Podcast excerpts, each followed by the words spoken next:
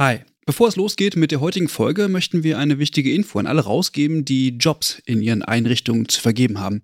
Denn ab sofort kannst du deine Stellenanzeige hier bei uns im Podcast platzieren. Wir finden das besser als Werbung, weil unsere treuen Hörenden damit Hinweise auf tolle Jobangebote bekommen und Unternehmen diesen Podcast nutzen können, um genau die Zielgruppe zu erreichen. Und wir nerven nicht mit Inhalten, die niemand hören will. Also eigentlich eine Win-Win-Win-Situation. Wenn du also eine Stellenanzeige hast, am besten natürlich für akademisch Pflegende, dann schreib uns eine Mail an hallo@übergabe.de. Übergabe hier mit UE. Wir veröffentlichen dann die Anzeige hier mit den relevanten Infos. Wir freuen uns auf deine Mail und wünschen viel Spaß mit der heutigen Folge.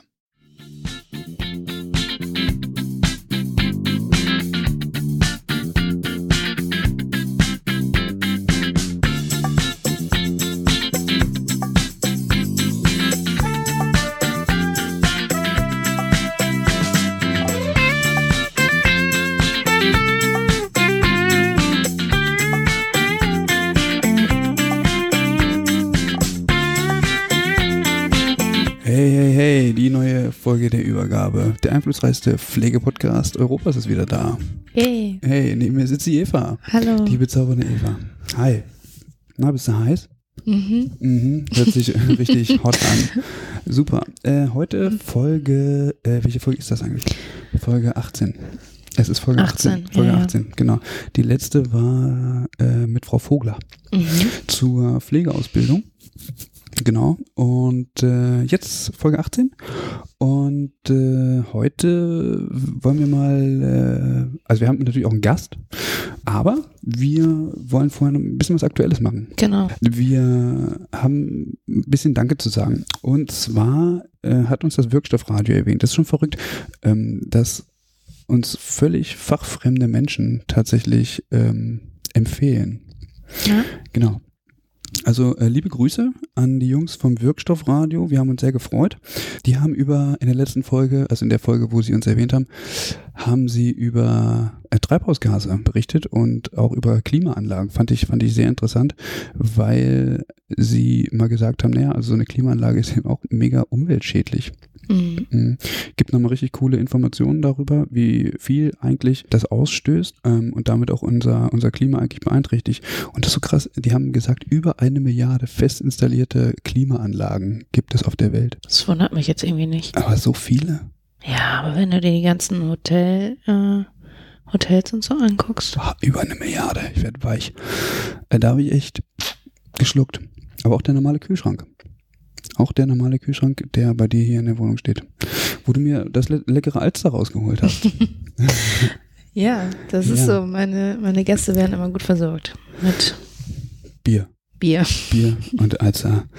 ähm, ja, vielen Dank.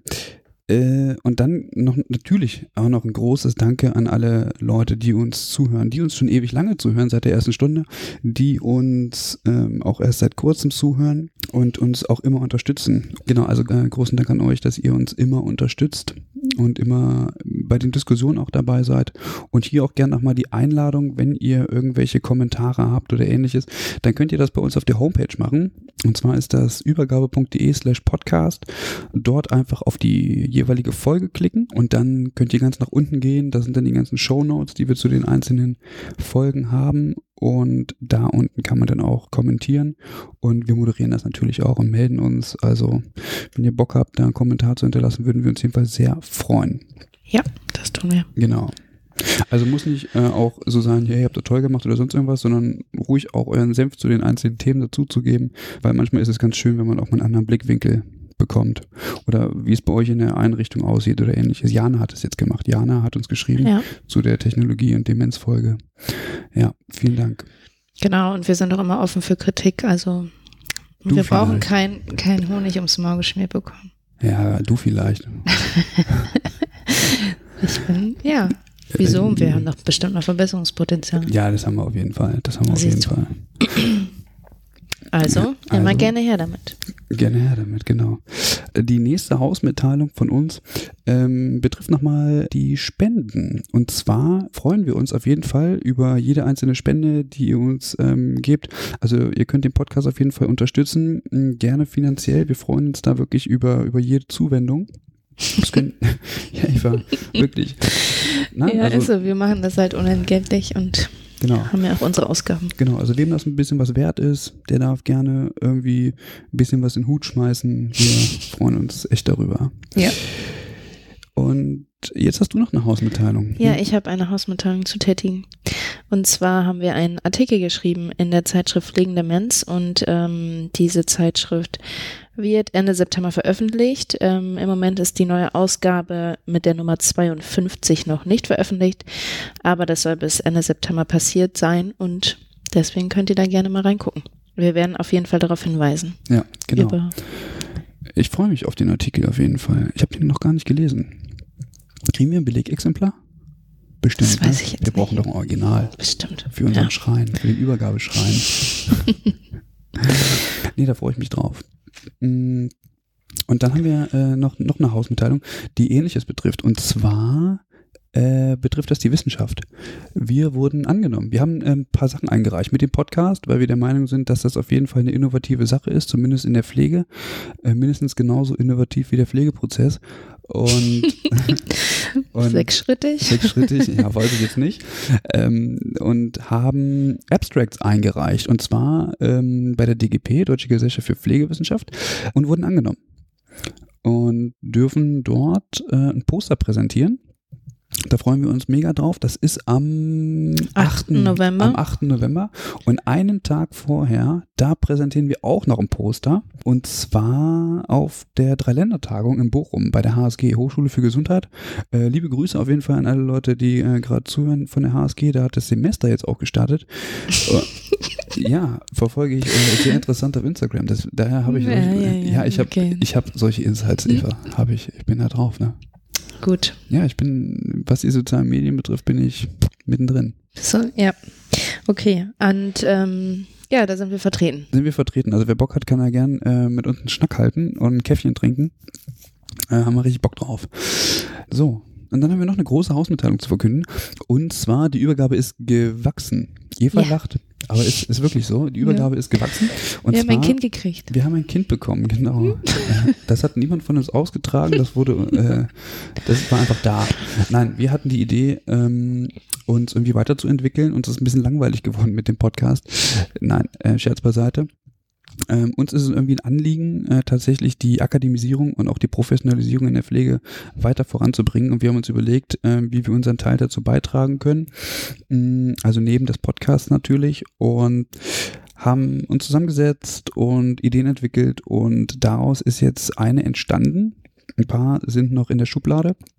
Aber die äh, erste ist erstmal ein Jobportal. Wir haben äh, unter der Übergabe ein Jobportal veröffentlicht und das ist tatsächlich nur für Menschen oder für Pflegende, die entsprechend äh, einen akademischen Abschluss haben.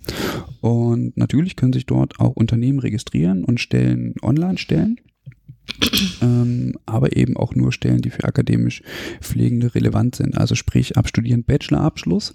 Ähm, alles andere wird dort nicht gemacht. Damit versuchen wir eine Lücke zu schließen.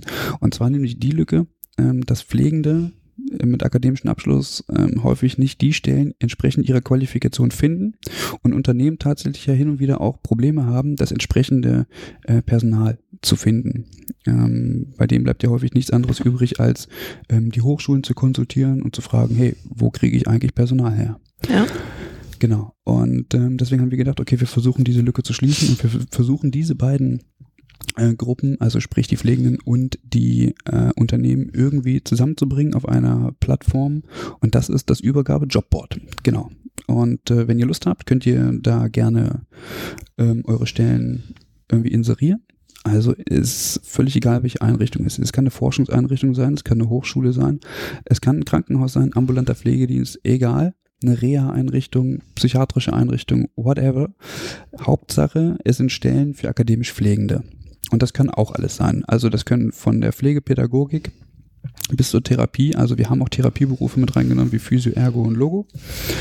Ähm, natürlich auch die Hebammen, die ja demnächst auch akademisiert sein werden. Und natürlich viele auch schon sind. Also traut euch, stellt eure äh, Stellen da rein. Äh, ein paar Kliniken sind auch schon dabei. Mhm. Zum Beispiel das Uniklinikum Münster ähm, das Klinikum Bremerhaven, ähm, das Klinikum Ludwigshafen ist mit dabei.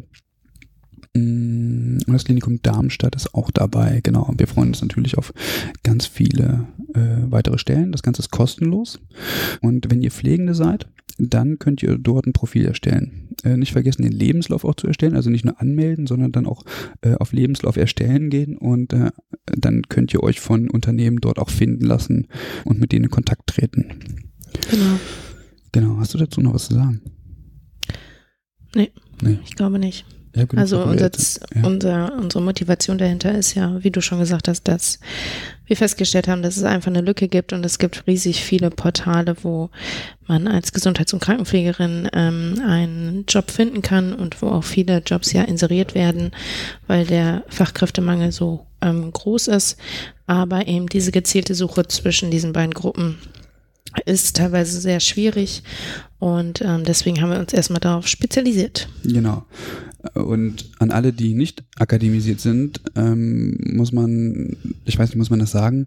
Also es geht nicht darum, andere Leute auszuschließen, sondern es geht eigentlich darum, anderen Leuten eine Plattform zu bieten, die bisher keine Plattform haben. Also es geht nicht darum, andere Leute auszuschließen. Ihr habt ganz viel Erfahrung, ihr habt ganz viel Wissen und äh, ihr seid auf keinen Fall schlechter. Das hat damit überhaupt gar nichts zu tun, aber es geht eben darum, einem bestimmten Klientel die Möglichkeit zu geben, ähm, ihre Qualifikation zu nutzen und äh, das ist uns ein Herzensanliegen und ich glaube, das ist auch äh, für den ganzen Berufsstand ein Herzensanliegen, in, da die Professionalisierung weiter voranzubringen. Ähm, genau, um das nochmal kurz klarzustellen. Ähm, genau. Falls da noch äh, Verbesserungsbedarf besteht auf unserem Jobboard oder auf unserem Portal, könnt ihr uns gerne schreiben und uns an und euch an uns wenden. Ja weil wir da noch äh, in der Entwicklung so ein bisschen sind und äh, wir sind froh, wenn ihr noch Ideen habt, was wir noch besser machen können. Genau. Das Ganze ist, äh, habe ich gar nicht gesagt, wo man das überhaupt erreichen kann. Das Ganze ist über übergabe.de slash Jobboard. Ihr könnt doch einfach übergabe.de und dann könnt ihr entweder zum Podcast oder zum Jobboard oder eben gleich slash Jobboard. Genau. Das ähm, waren die Hausmitteilungen. Ja. Und jetzt, jetzt gehen wir in die Themen. Wir haben ein bisschen recherchiert und aktuelle, aktuelle Themen zusammengesammelt. Dann zieh mal durch. Tja, der Jens Spahn hat einen neuen ähm, Gesetzentwurf vorgelegt Sehr. im August, glaube ich. Jetzt ist es schon Ende September. Gut, wir gehen trotzdem darauf ein und zwar ist es das äh, Gesetz zur Stärkung von Rehabilitation und intensivpflegerischer Versorgung in der gesetzlichen Krankenversicherung. Das Ganze wird abgekürzt mit RISG, RISK. Und es geht jetzt in die Abstimmung. Ähm, das Ziel dahinter ist im Grunde, dass die, ähm, ja, die Beatmungspatientinnen und Patienten sollen eben nach dem Krankenhausaufenthalt besser betreut werden. Und letztendlich steckt da auch eine Kosteneinsparung für das gesamte Gesundheitssystem hinter. Es ist also so, dass äh, dieser Gesetzentwurf eigentlich gar nicht so überraschend kommt da ähm, ja seit Jahren, wie be wahrscheinlich bekannt, äh, Missstände in der Versorgung außerklinisch äh, beatmeter Patienten bestehen. Das heißt, bisher war es ja so, die gesetzliche Regelung, dass im Grunde zwei Finanzierungsformen ähm, ja gewählt werden konnten. Entweder die Versorgung im Station, in einer stationären Einrichtung über das SGB 11 ähm, mit einem Eigenanteil von circa 3200 Euro mussten dann also Angehörige oder Patienten für ähm, einen solchen Platz bezahlen und einen Anteil der Pflegeversicherung von 2000 Euro, also insgesamt ein Budget von 5200. Und die andere ähm, Option, die ja viel entscheidender ist in diesem Zusammenhang, ist die Versorgung über das äh, SGB 5 mit außerklinischer Intensivpflege, wo ja eins zu eins Versorgung eigentlich äh, gewährleistet werden soll in der häuslichen Umgebung, also nicht in einer ähm, in einer Einrichtung.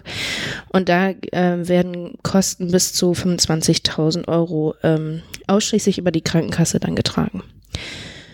Und aufgrund dieser, ja, dieser, dieser zwei Optionen haben sich dann ja auch immer mehr von diesen ähm, WGs, Beatmungs-WGs entwickelt.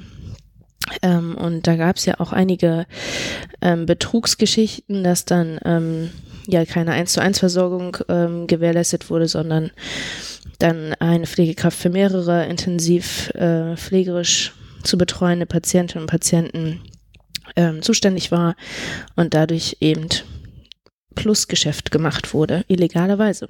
Und darauf hat die äh, Bundesregierung jetzt äh, reagiert und hat diesen Gesetzentwurf entwickelt. Mm, genau, es ist also so, dass ähm, ja jetzt mittlerweile oder in diesem Gesetzentwurf wurde noch, noch mal verdeutlicht, dass die außerklinische Intensivpflege soll in der Regel eben in stationären Pflegeeinrichtungen erbracht werden oder in spezialisierten Wohneinheiten. Es soll strengere Qualitätsstandards geben. Und die Ausnahmefälle, die Ausnahmefälle beziehen sich eben auf Kinder bis zum 18. Lebensjahr, die in der eigenen Häuslichkeit mit einer ähm, außerklinischen Beatmung ähm, betreut werden können. Und sonst soll, soll zielt im Grunde der, der komplette Gesetzentwurf darauf ab, dass die häusliche ähm, außerklinische Beatmung eigentlich so nicht mehr gewollt ist, wegen den hohen Kosten. Und ähm, ja, da wurden zum Beispiel Schritte eingeleitet, dass der Eigenanteil eben niedriger ist für äh, stationäre Pflegeeinrichtungen dass die Krankenhäuser mehr Geld kriegen, wenn sie eben die ähm, eine langfristige Beatmungsentwöhnung ja im Grunde anbieten oder durchführen.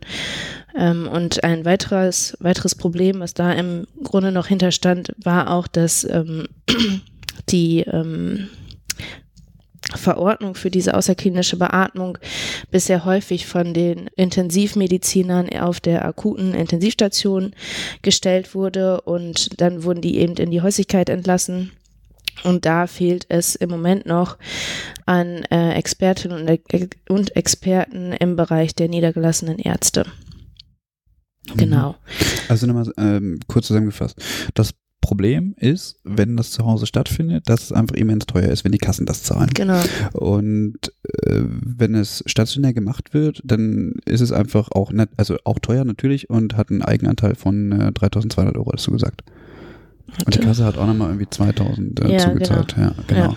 Okay, das ist jetzt ähm, so. Und jetzt hat sich ähm, Herr Spahn gedacht, okay, ähm, das mit diesen ganzen Betrugsfällen und so, das wird mir zu blöd.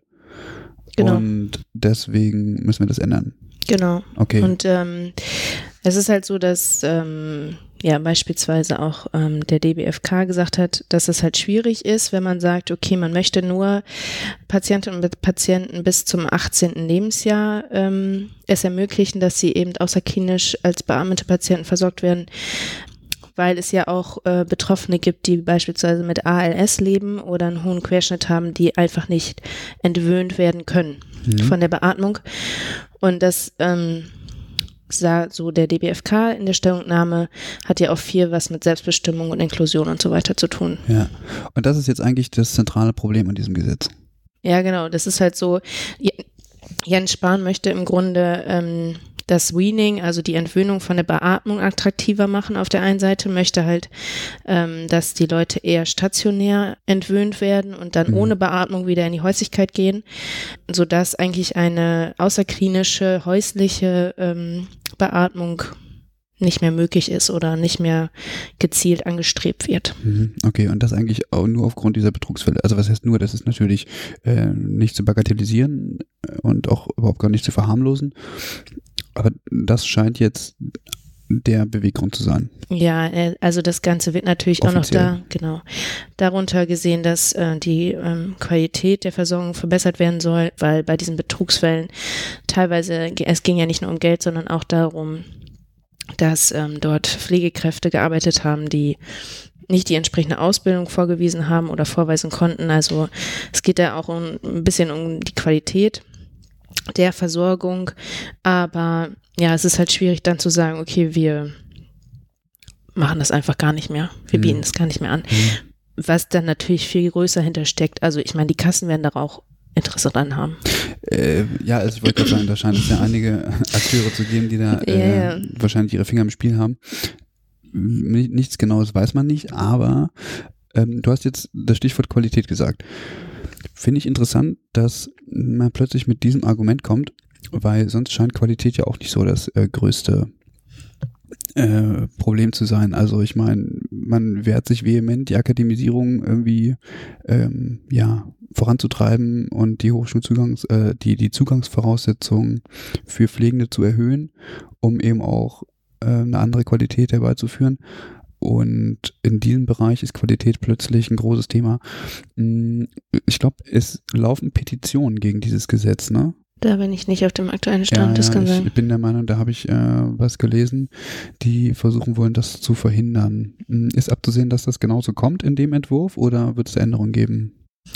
Also das geht jetzt in die Abstimmung. Ob es da Änderungen gibt, weiß ich nicht. Ich, Mhm. äh, also es ist natürlich schon so, dass ähm, ich habe beispielsweise auch gelesen, dass es Schätzungen gibt, dass ähm, heute von rund 30.000 Betroffenen ausgegangen wird, ähm, die künstlich wo die Beatmung eben künstlich verlängert wird, ähm, um eben das unter dem Mantel lassen, laufen lassen zu können, ähm, außerklinische künstliche äh, beatmete Patienten. Ähm, und 2005 waren es lediglich 1000. Ähm, also es ist natürlich ein Fehlanreiz in dem System schon gegeben und dass die Bundesregierung da einen Handlungsbedarf sieht, ist lobenswert. Ob man das äh, in der Form macht, dass man dann sagt, okay, man möchte nicht mehr äh, eine häusliche außerklinische Beatmung anbieten, ist halt schwierig für die eben genannte Patientengruppe. Ja. Äh, Bleibt einem echt nichts. Also manchmal mh, finde ich den Sparen wirklich schwierig. Äh, weil es ist zum Beispiel jetzt mit, mit, der, mit dem Gesetz zum Impfen auch so, dass er immer wieder es schafft, irgendwelchen Leuten die Rechte abzusprechen oder versucht mit irgendwelchen Gesetzen die Rechte abzusprechen. Ich habe nichts gegen Impfen, ist alles in Ordnung. Aber die Art und Weise, wie man das so macht, finde ich einfach irgendwie mittlerweile so ein bisschen ah, schwierig. Und wenn es jetzt tatsächlich noch daran geht, äh, irgendwie die Selbstbestimmung von beatmeten Menschen mh, zu beschneiden, dann finde ich das ganz besonders schwierig. Ähm, und letztendlich nur aus dem Grund heraus, mal irgendwie Geld sparen zu können. Gleichzeitig Ja. der Homöopathie-Lobby, aber, ja, du lachst, aber Ja. gleichzeitig die Homöopathie-Lobby, äh, wie viel waren das? 20 Millionen Euro? Gruß an ähm, Böhmermann. Ja, schöne Grüße an Jan Böhmermann. Vielleicht, vielleicht wird das ja, genau. Vielleicht hätte, ja, mit Sicherheit. Ist okay naja, so. gut, aber also ich, ich meine, das ist natürlich alles äh, schwierig. Was ich daran halt auch schwierig finde, ist, ähm, man verändert das im Grunde und m, packt das Ganze in so einen Wattebausch aus. Wir wollen die Qualität verändern, wir wollen die Versorgung verbessern. Natürlich ist es wichtig, dass die Qualitätsstandards äh, Standards da irgendwie ähm, ja, entwickelt werden und ähm, strengere Vorgaben eingehalten werden müssen, aber dass man dann sagt, äh, schwarz oder weiß, wir machen jetzt einfach keine außerklinische Beatmung mehr nach dem 18. Lebensjahr Ja. in der Häuslichkeit, ist schwierig. Finde ich überhaupt gar nicht, ähm, also den, den Begriff schwierig finde ich da überhaupt gar nicht passend tatsächlich, Eva, weil, nee, weil, weil ich es äh, frech finde. Also ich habe mich jetzt, äh, nee, ich finde es deswegen nicht okay, weil man hier mit Argumenten kommt, die die Betroffenen ja scheinbar gar nicht ankreiden. Also kein Betroffener hat gesagt, oh, ich bin mit der Qualität meiner Versorgung aber extrem unzufrieden, deswegen wäre ich froh, wenn ich irgendwie ins Heim könnte, um mich da beatmen zu lassen. Also diese ganzen Argumente ähm, sind ja auf einer völlig anderen Ebene. Und Ja. man spricht hier scheinbar ja nicht für die Betroffenen, sondern man versucht eigentlich nur irgendwelche die, Kost, äh, die Kosten zu drücken, um wieder die, die Kassen ein Stück weit glücklicher zu machen. Ja. Weißt du, was ich glaube, Eva? Dass Jens Spahn äh, mit dem Move versucht, den Kassen äh, wieder so ein bisschen also irgendwann kommt ein anderes Gesetz, wo er, wo er, äh, ja, wo, wo er dann die, die, die Kassen wieder, weißt du? Mhm. Genau, also es ist ja ein Geben und Nehmen in der Politik, ne? Ja, ja, ich, ähm, Mit dem MDK-Reformgesetz, das geht ja jetzt demnächst in die erste Lesung. Vielleicht versucht er das damit wieder gut zu machen. Ja, eventuell. Ja, auf dem Das wäre spannend. Das wäre spannend, aber auf dem Rücken von äh, tausenden Menschen. Und äh, da muss ich sagen, nee. Ja.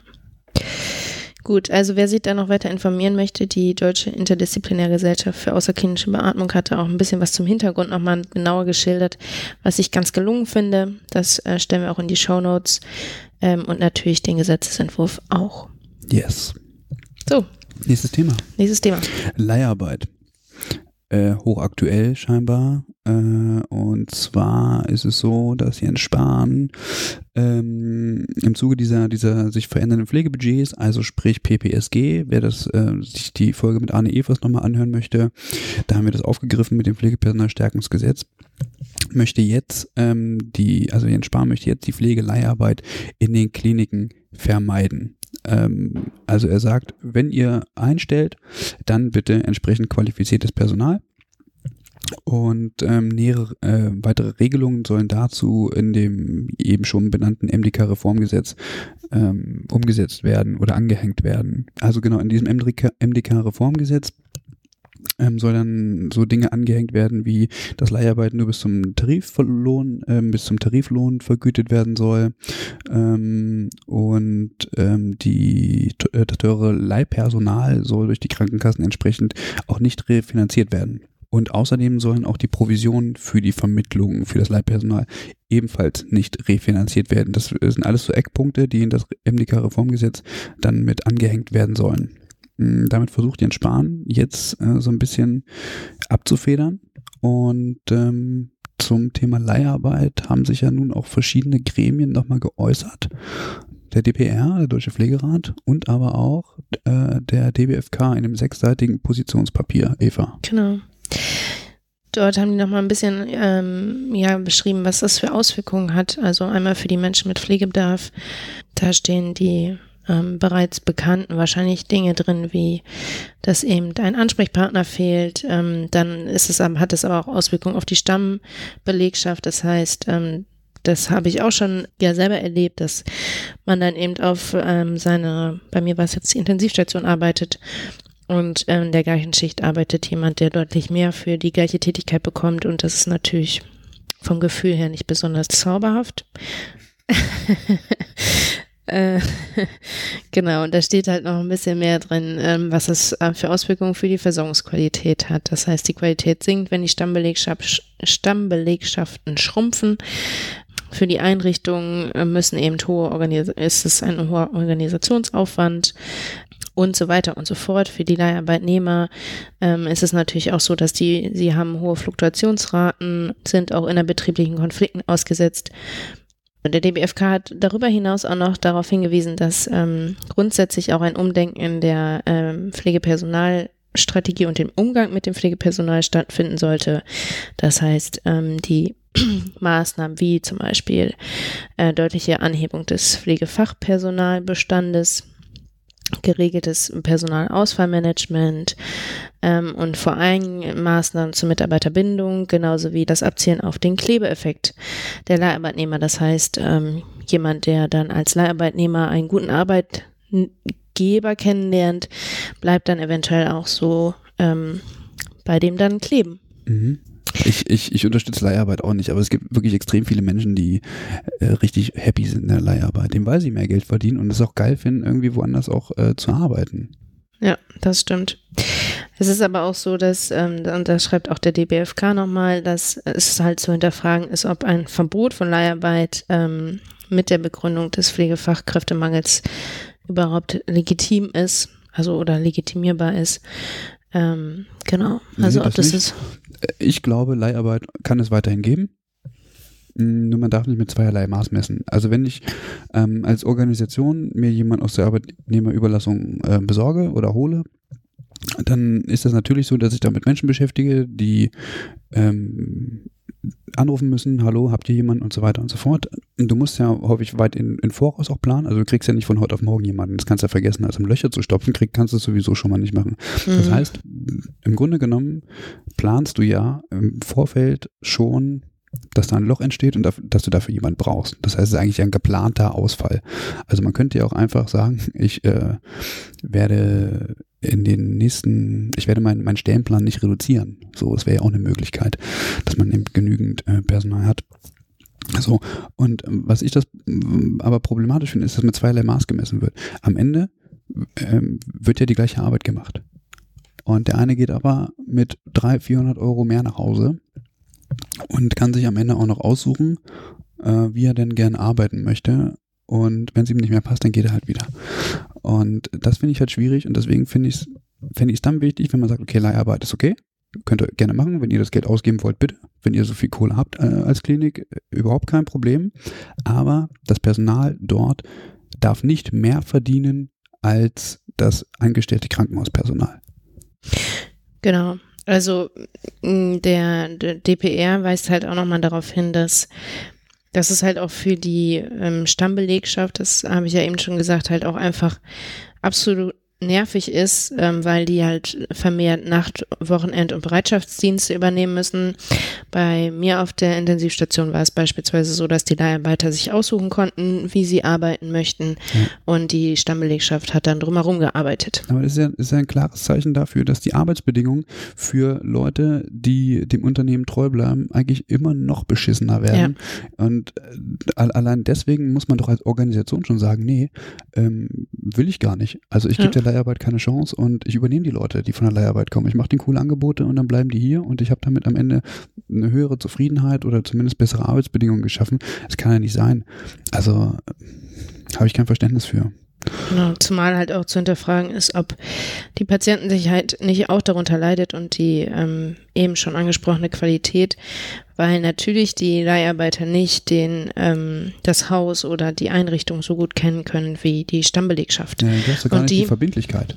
Ja, genau, und du hast vielleicht auch nicht so das Pflichtgefühl. Ja, genau. Ähm, genau, und dadurch müssen auch, muss auch die Stammbelegschaft aufgrund der teilweise, teilweise vorhandenen Unkenntnisse ähm, Arbeitsabläufe und vor allem die Verantwortung auch für die Leiharbeiter dann mit übernehmen.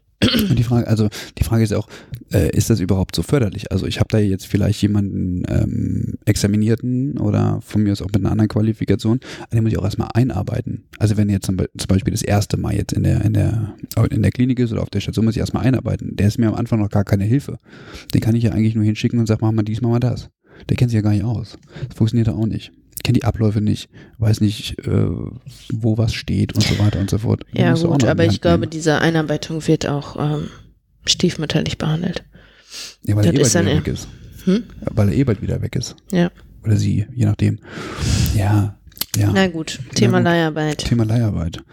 Ähm, Thema PPSG, kommen wir nochmal kurz zurück. Und zwar, das Ärzteblatt hat geschrieben, am 24. September, ähm, dass die Krankenhäuser Einbußen fürchten durch die Umstellung der Fallpauschalen. Und zwar hatte ich eben schon mal gesagt, dass sich äh, jetzt die Auswirkungen kommen vom Pflegepersonalstärkungsgesetz. Wie gesagt, Anfang des Jahres haben wir dazu eine Folge veröffentlicht mit dem lieben Arne Evers. Äh, herzliche Grüße an dieser Stelle.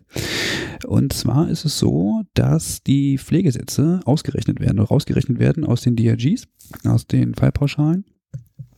Und das reißt natürlich dann entsprechend eine Lücke. Und das bedeutet, dass es Schwierigkeiten gibt, die äh, DRGs für nächstes Jahr zu berechnen. Und die INEC hat jetzt ausgerechnet, dass durch diese Neuberechnungen den Kliniken künftig ungefähr 200 Millionen Euro fehlen werden. Und ähm, ja, jetzt ähm, ist noch die Frage, ob für nächstes Jahr grundsätzlich die DRGs überhaupt verabschiedet werden können. Also es gibt ja immer so, so einen Katalog dann für nächstes Jahr. Was lachst du?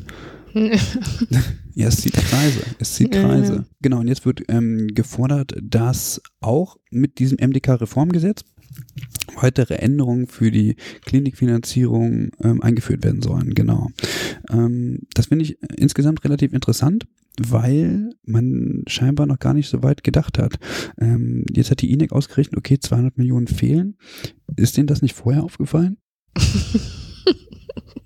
ja, also. Ja, vielleicht hat da keiner mal einen Taschenrechner zur Hand genommen, weiß ich nicht. Die INEC ist dafür, die rechnet das ganze, das ganze Jahr ich nur. weiß. Naja, gut. Also wie gesagt, die äh, DKG geht davon aus, dass durch diese Änderung ähm, der DRGs ungefähr zwischen 20 und 30 Prozent äh, Erlöseinbußen ähm, stattfinden werden. Das finde ich schon beachtlich. Genau. Und ähm, wir müssen mal gucken, wo das hinführt. Äh, dann habe ich noch eine kleine äh, Randnotiz. Ähm, und zwar möchte also möchte ich das deswegen erwähnen, weil ich das äh, ganz hervorragend finde. Und zwar ist es so, dass das Klinikum Darmstadt es geschafft hat, akademische Lehreinrichtung zu sein, und zwar für Pflege. Ähm, wir kennen das, ja, akademisches Lehrkrankenhaus für Medizin und lalalala. Und das Klinikum Darmstadt hat es jetzt geschafft, sich auszeichnen zu lassen äh, als akademische Lehreinrichtung für Pflege. Äh, Finde ich ganz hervorragend und kann vielleicht auch nochmal eine kleine Magnetwirkung haben. Jo, damit sind wir mit dem aktuellen durch, Eva. Genau, Das war's. das war's. Ja. Und jetzt? w- Wird's uns wieder, und jetzt? Jetzt können wir zum spannenderen Teil vielleicht übergehen. Und zwar äh, hatten wir mit äh, Alexander Jorde gesprochen. Ja. Wir hatten ein kleines Interview. und Du warst doch dabei. Ja, ich war dabei, tatsächlich. Ähm, genau, wir hatten einen kleinen, kleinen Talk mit, Talky Talk mit Alexander Jorde. Wer das ist und was er so macht, erzählt er selber. mhm. in dem Interview. Das Problem ist, dass es technische Probleme gab. genau. Ja. Genau. Wir haben es an einem, an einem Sonntag aufgezeichnet, vielleicht lag es daran. Meinst du, dass der Provider da die Füße hochgelegt ja, hat? Ja, genau. Nee, ich glaube, das lag an was anderem, aber äh, die technischen Störungen sind jetzt drin. Das bedeutet, wer, das, wer jetzt weiterhört, ähm, der muss durchhalten. Also es gibt so ein paar kleine Störungen, die kommen regelmäßig so, dass wenn man sich reingehört hat, geht es, aber wir entschuldigen uns auf jeden Fall ganz doll dafür, dass das äh, keine perfekte Aufnahme ist.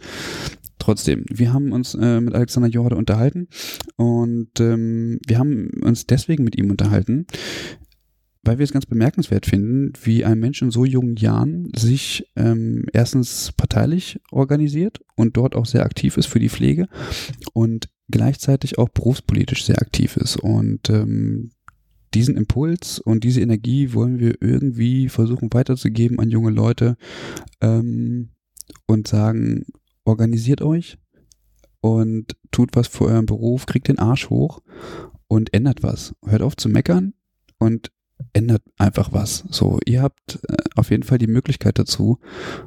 Von Meckern wird es nicht besser. Genau. Genau, und dann hören wir jetzt einfach mal in das Interview rein.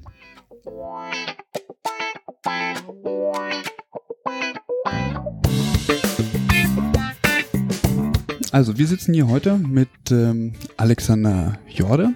Alexander Jorde ist wahrscheinlich der bekannteste deutsche Auszubildende, ähm, nämlich bekannt aus der äh, Wahlarena 2017.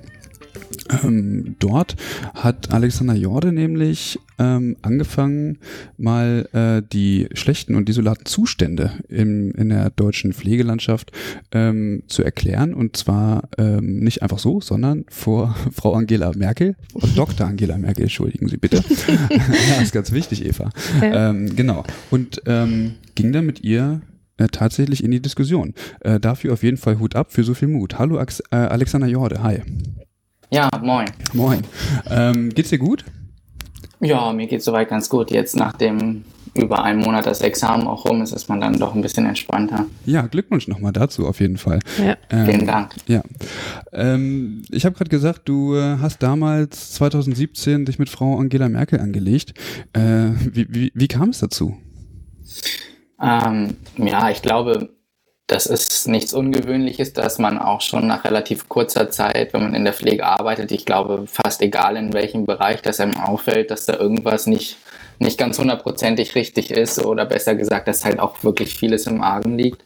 Und ähm, damals hat sich einfach die Chance geboten, es war auf Facebook so eine, Anze äh, so, so, eine, so eine Anzeige, dass man sich bewerben konnte für die Wahlarena einfach indem man da kurz eine Frage eingibt.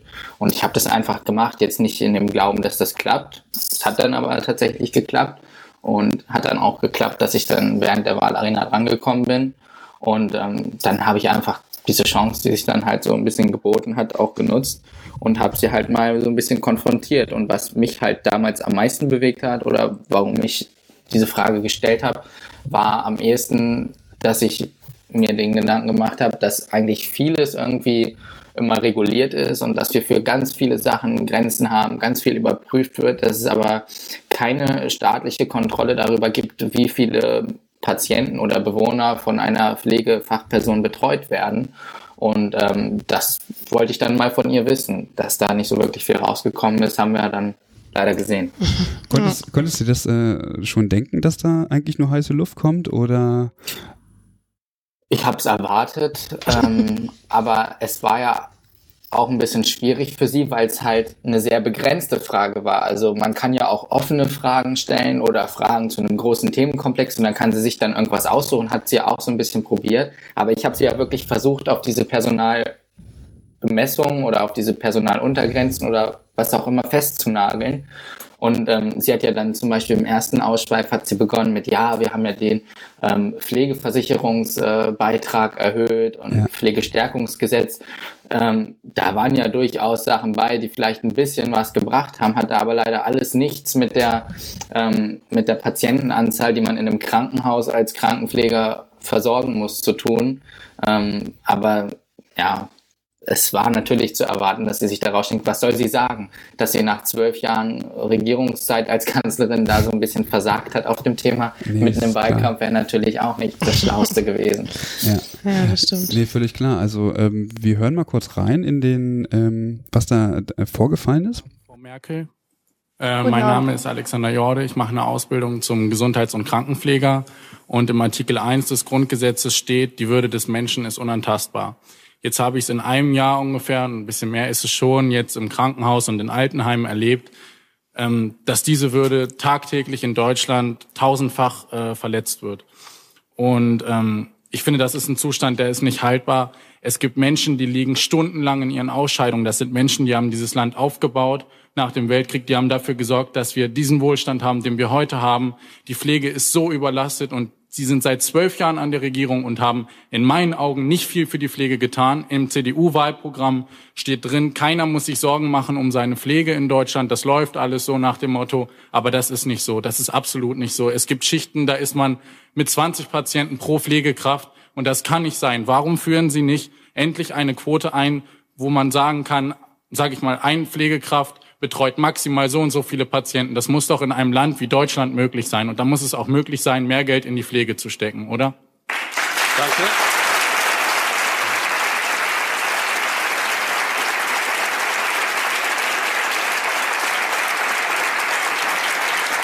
Also Sie sprechen einen Punkt an, der viele bewegt. Ich mhm. habe jetzt gerade in meinem Wahlkreis wieder ein Hospiz besucht und da war auch äh, diese dieses Problem auf der Tagesordnung. Erstens ist in der Tat so, ich bin zwölf Jahre fast Bundeskanzlerin. Wir haben in den letzten vier Jahren den Pflegeversicherungsbeitrag erhöht. Wir haben fast 20 äh, Prozent mehr Geld jetzt im gesamten Pflegebereich und es läuft jetzt gerade mit dem neuen Pflegebegriff, den wir eingeführt haben, damit wir endlich auch die Demenzkranken vernünftig behandeln können, auch die Neufestlegung der ähm, Mindest- oder der Betreuer oder Pfleger pro ähm, Bewohner in den Pflegeheimen. Und diese Neugewichtung wird gerade jetzt äh, ausgehandelt mit den entsprechenden Pflegekassen. Was ist denn das da heißt, Ihr Ansatz? Also wo wollen Sie hin? Wie viel sollen das werden? Da war ja die konkrete die, Frage. Ja. Kann man nicht eine Grenze einziehen? Hm? Ja, es, also wir haben im Krankenhausbereich jetzt Mindestpflegestandards, damit man wenigstens weiß, was die unteren, was, was sozusagen das Minimum Auf ist. Auf Normalstation auch? Wie bitte? Haben Sie das auch auf einer normalen Station, sagen wir einer unfallchirurgischen Station, dass es da gesetzlich das geregelt ist, eine Pflegekraft darf maximal so und so viele Patienten betreuen? Gibt es das? Also, wir haben äh, in den Intensivpflegestationen das bereits, äh, das ich Ihre Frage. Ich habe schon verstanden. Ihre, ich möchte ja den Zuschauern, die jetzt nicht ganz so sachkundig mhm. sind, vielleicht das so sagen. Und bei den Normalpflegestationen müssen die Krankenhäuser das bis, glaube ich, 2018 hinbekommen. Und wenn sie es nicht hinbekommen, werden von der Regierung Standards festgelegt, wie mindestens die Pflegekräfte sein müssen. Im Pflegeheim ist es anders. Da werden jetzt mit den ähm, Pflegekassen ausgehandelt, wie die neuen Pflegeschlüsse sind, auch angesichts des neuen Pflegebegriffs. Wir haben viel mehr Geld in dieser, in dieser Situation. Ich kann Ihnen nicht versprechen, das sage ich ganz offen, dass zum Schluss alles nach bester Zufriedenheit ist, aber es wird mehr Standard da reinkommen und wir haben extra die Beiträge erhöht, um eben auch die Leistungen hier zu verbessern mit zwei Gesetzen, die wir jetzt gemacht haben. Also ich hoffe, dass wenn wir uns in zwei Jahren wiedersehen würden, dass es dann etwas besser ist. Das kann gar nicht funktionieren. Warum Darf kann noch, es nicht funktionieren? Ja, wie wollen Sie es denn schaffen, dass in zwei Jahren schon mehr Pflegekräfte da sind? Die fallen nicht vom Himmel und man kann so, sie auch nicht alle aus dem Ausland gut. holen. Jetzt so, und jetzt frage ich Sie auch, wie möchten Sie es denn erreichen? Es fehlen 100.000 Pflegekräfte in Deutschland. Der Schnitt, der Altersschnitt auf den Stationen der Pflegekräfte liegt bei 45, wenn diese Generation noch in die Rente kommt. Und dann kommen jetzt in den nächsten Jahren nochmal circa eine Million Pflegebedürftige dazu. Das wird eine Katastrophe werden in den Krankenhäusern. Also man, man sieht klar und deutlich eigentlich ähm, das, was man eigentlich immer sieht, wenn man keine Ahnung, also es, sie, sie kratzt eigentlich auf der Oberfläche und ich habe auch so ein bisschen das Gefühl, dass sie eben im Thema nicht drin ist. Und ähm, wie du schon sagst, es war schon eine sehr spezielle Frage, die aber eigentlich genau darauf abzielt, äh, worum es eigentlich in der, in der Pflege geht, oder? Also tatsächlich um, um ethische Sachverhalte. Also sprich, auf der einen Seite ähm, ist es wichtig, die Pflege zu stärken, so, und gleichzeitig kriegen wir es aber scheinbar äh, nicht hin, ähm, das menschlich oder menschenwürdig irgendwie umzusetzen. Und äh, damit hast du sie einfach konfrontiert. Ja, was soll sie dazu hm. sagen? Ja. ja. Genau. Eva, ja. Willst du dazu, hast du noch eine Frage, Eva? Mich würde eigentlich interessieren, ähm, wie du dich auf die auf diese Wahlarena irgendwie hast du dich darauf vorbereitet oder habt ihr da irgendwie in der Schule drüber gesprochen, weil äh, man erzählt es dann ja wahrscheinlich schon noch mal seinen Freunden oder seinen Kurskolleginnen. Ähm, hast du da irgendwie mit Leuten vorher drüber gesprochen? Also ich habe es tatsächlich gar keinem vorher oder nur okay. ganz ganz wenigen Leuten vorher erzählt. Mhm. Ähm, ja, weil ich wollte halt nicht, dass ich alle Leute irgendwie scharf mache mit dem Thema und am Ende kommt ich gar nicht dran.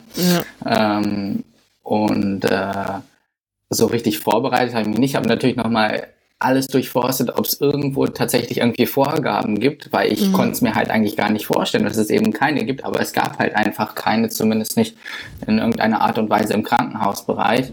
Weshalb ich mich dann auch so ein bisschen darüber aufgeregt hat, dass sie das dann so ein bisschen verdreht hat und meinte, dass es das schon auf den Intensivstationen gibt, mhm. was natürlich falsch war, was dann auch im Faktencheck nochmal dargelegt wurde, dass es das halt, ich glaube, nur, es gab irgendwie eine Vorgabe für die Level 1 Versorgung, mhm. also von, von Frühgeborenen. Aber das war auch wirklich das, das aller einzige irgendwie im Krankenhausbereich, was es da gab. Und sonst gab es da gar keine Vorgaben. Und nein, also im Prinzip brauchte man sich ja nicht viel vorbereiten. Es war ja, ja. einfach nur die Frage, warum gibt es das nicht und wollen sie es einführen?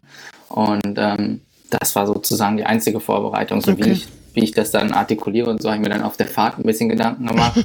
Das ist ja ein kleiner Weg nach Lübeck. Ja. Aber ähm, nee, aber das wie, war's eigentlich. Aber wie geil du auch einfach nochmal nachgehakt hast, so, ne? Ähm, also ich hätte eigentlich, ich habe das, ich habe das gesehen, ich habe eigentlich erwartet, okay, ähm, jetzt hat er keinen Bock mehr zu antworten. Er hat eine Antwort gekriegt, so, ne? Ja. Äh. Merkel-typisch. Und dann aber nochmal richtig hinterher treten, so. und, und, dann merken, wie sie anfängt, so, ja, da muss ich sagen, ähm, Hut, Hut ab. ab. Ja. ja. also, Vor allem im ersten Lehrjahr, so. Genau, also, damals noch im ersten Lehrjahr. Anfang des zweiten. An, ja. Oh, okay. Kein großer Unterschied. Mittelkurs. Ja, okay. frisch rein. Und jetzt bist du aber fertig.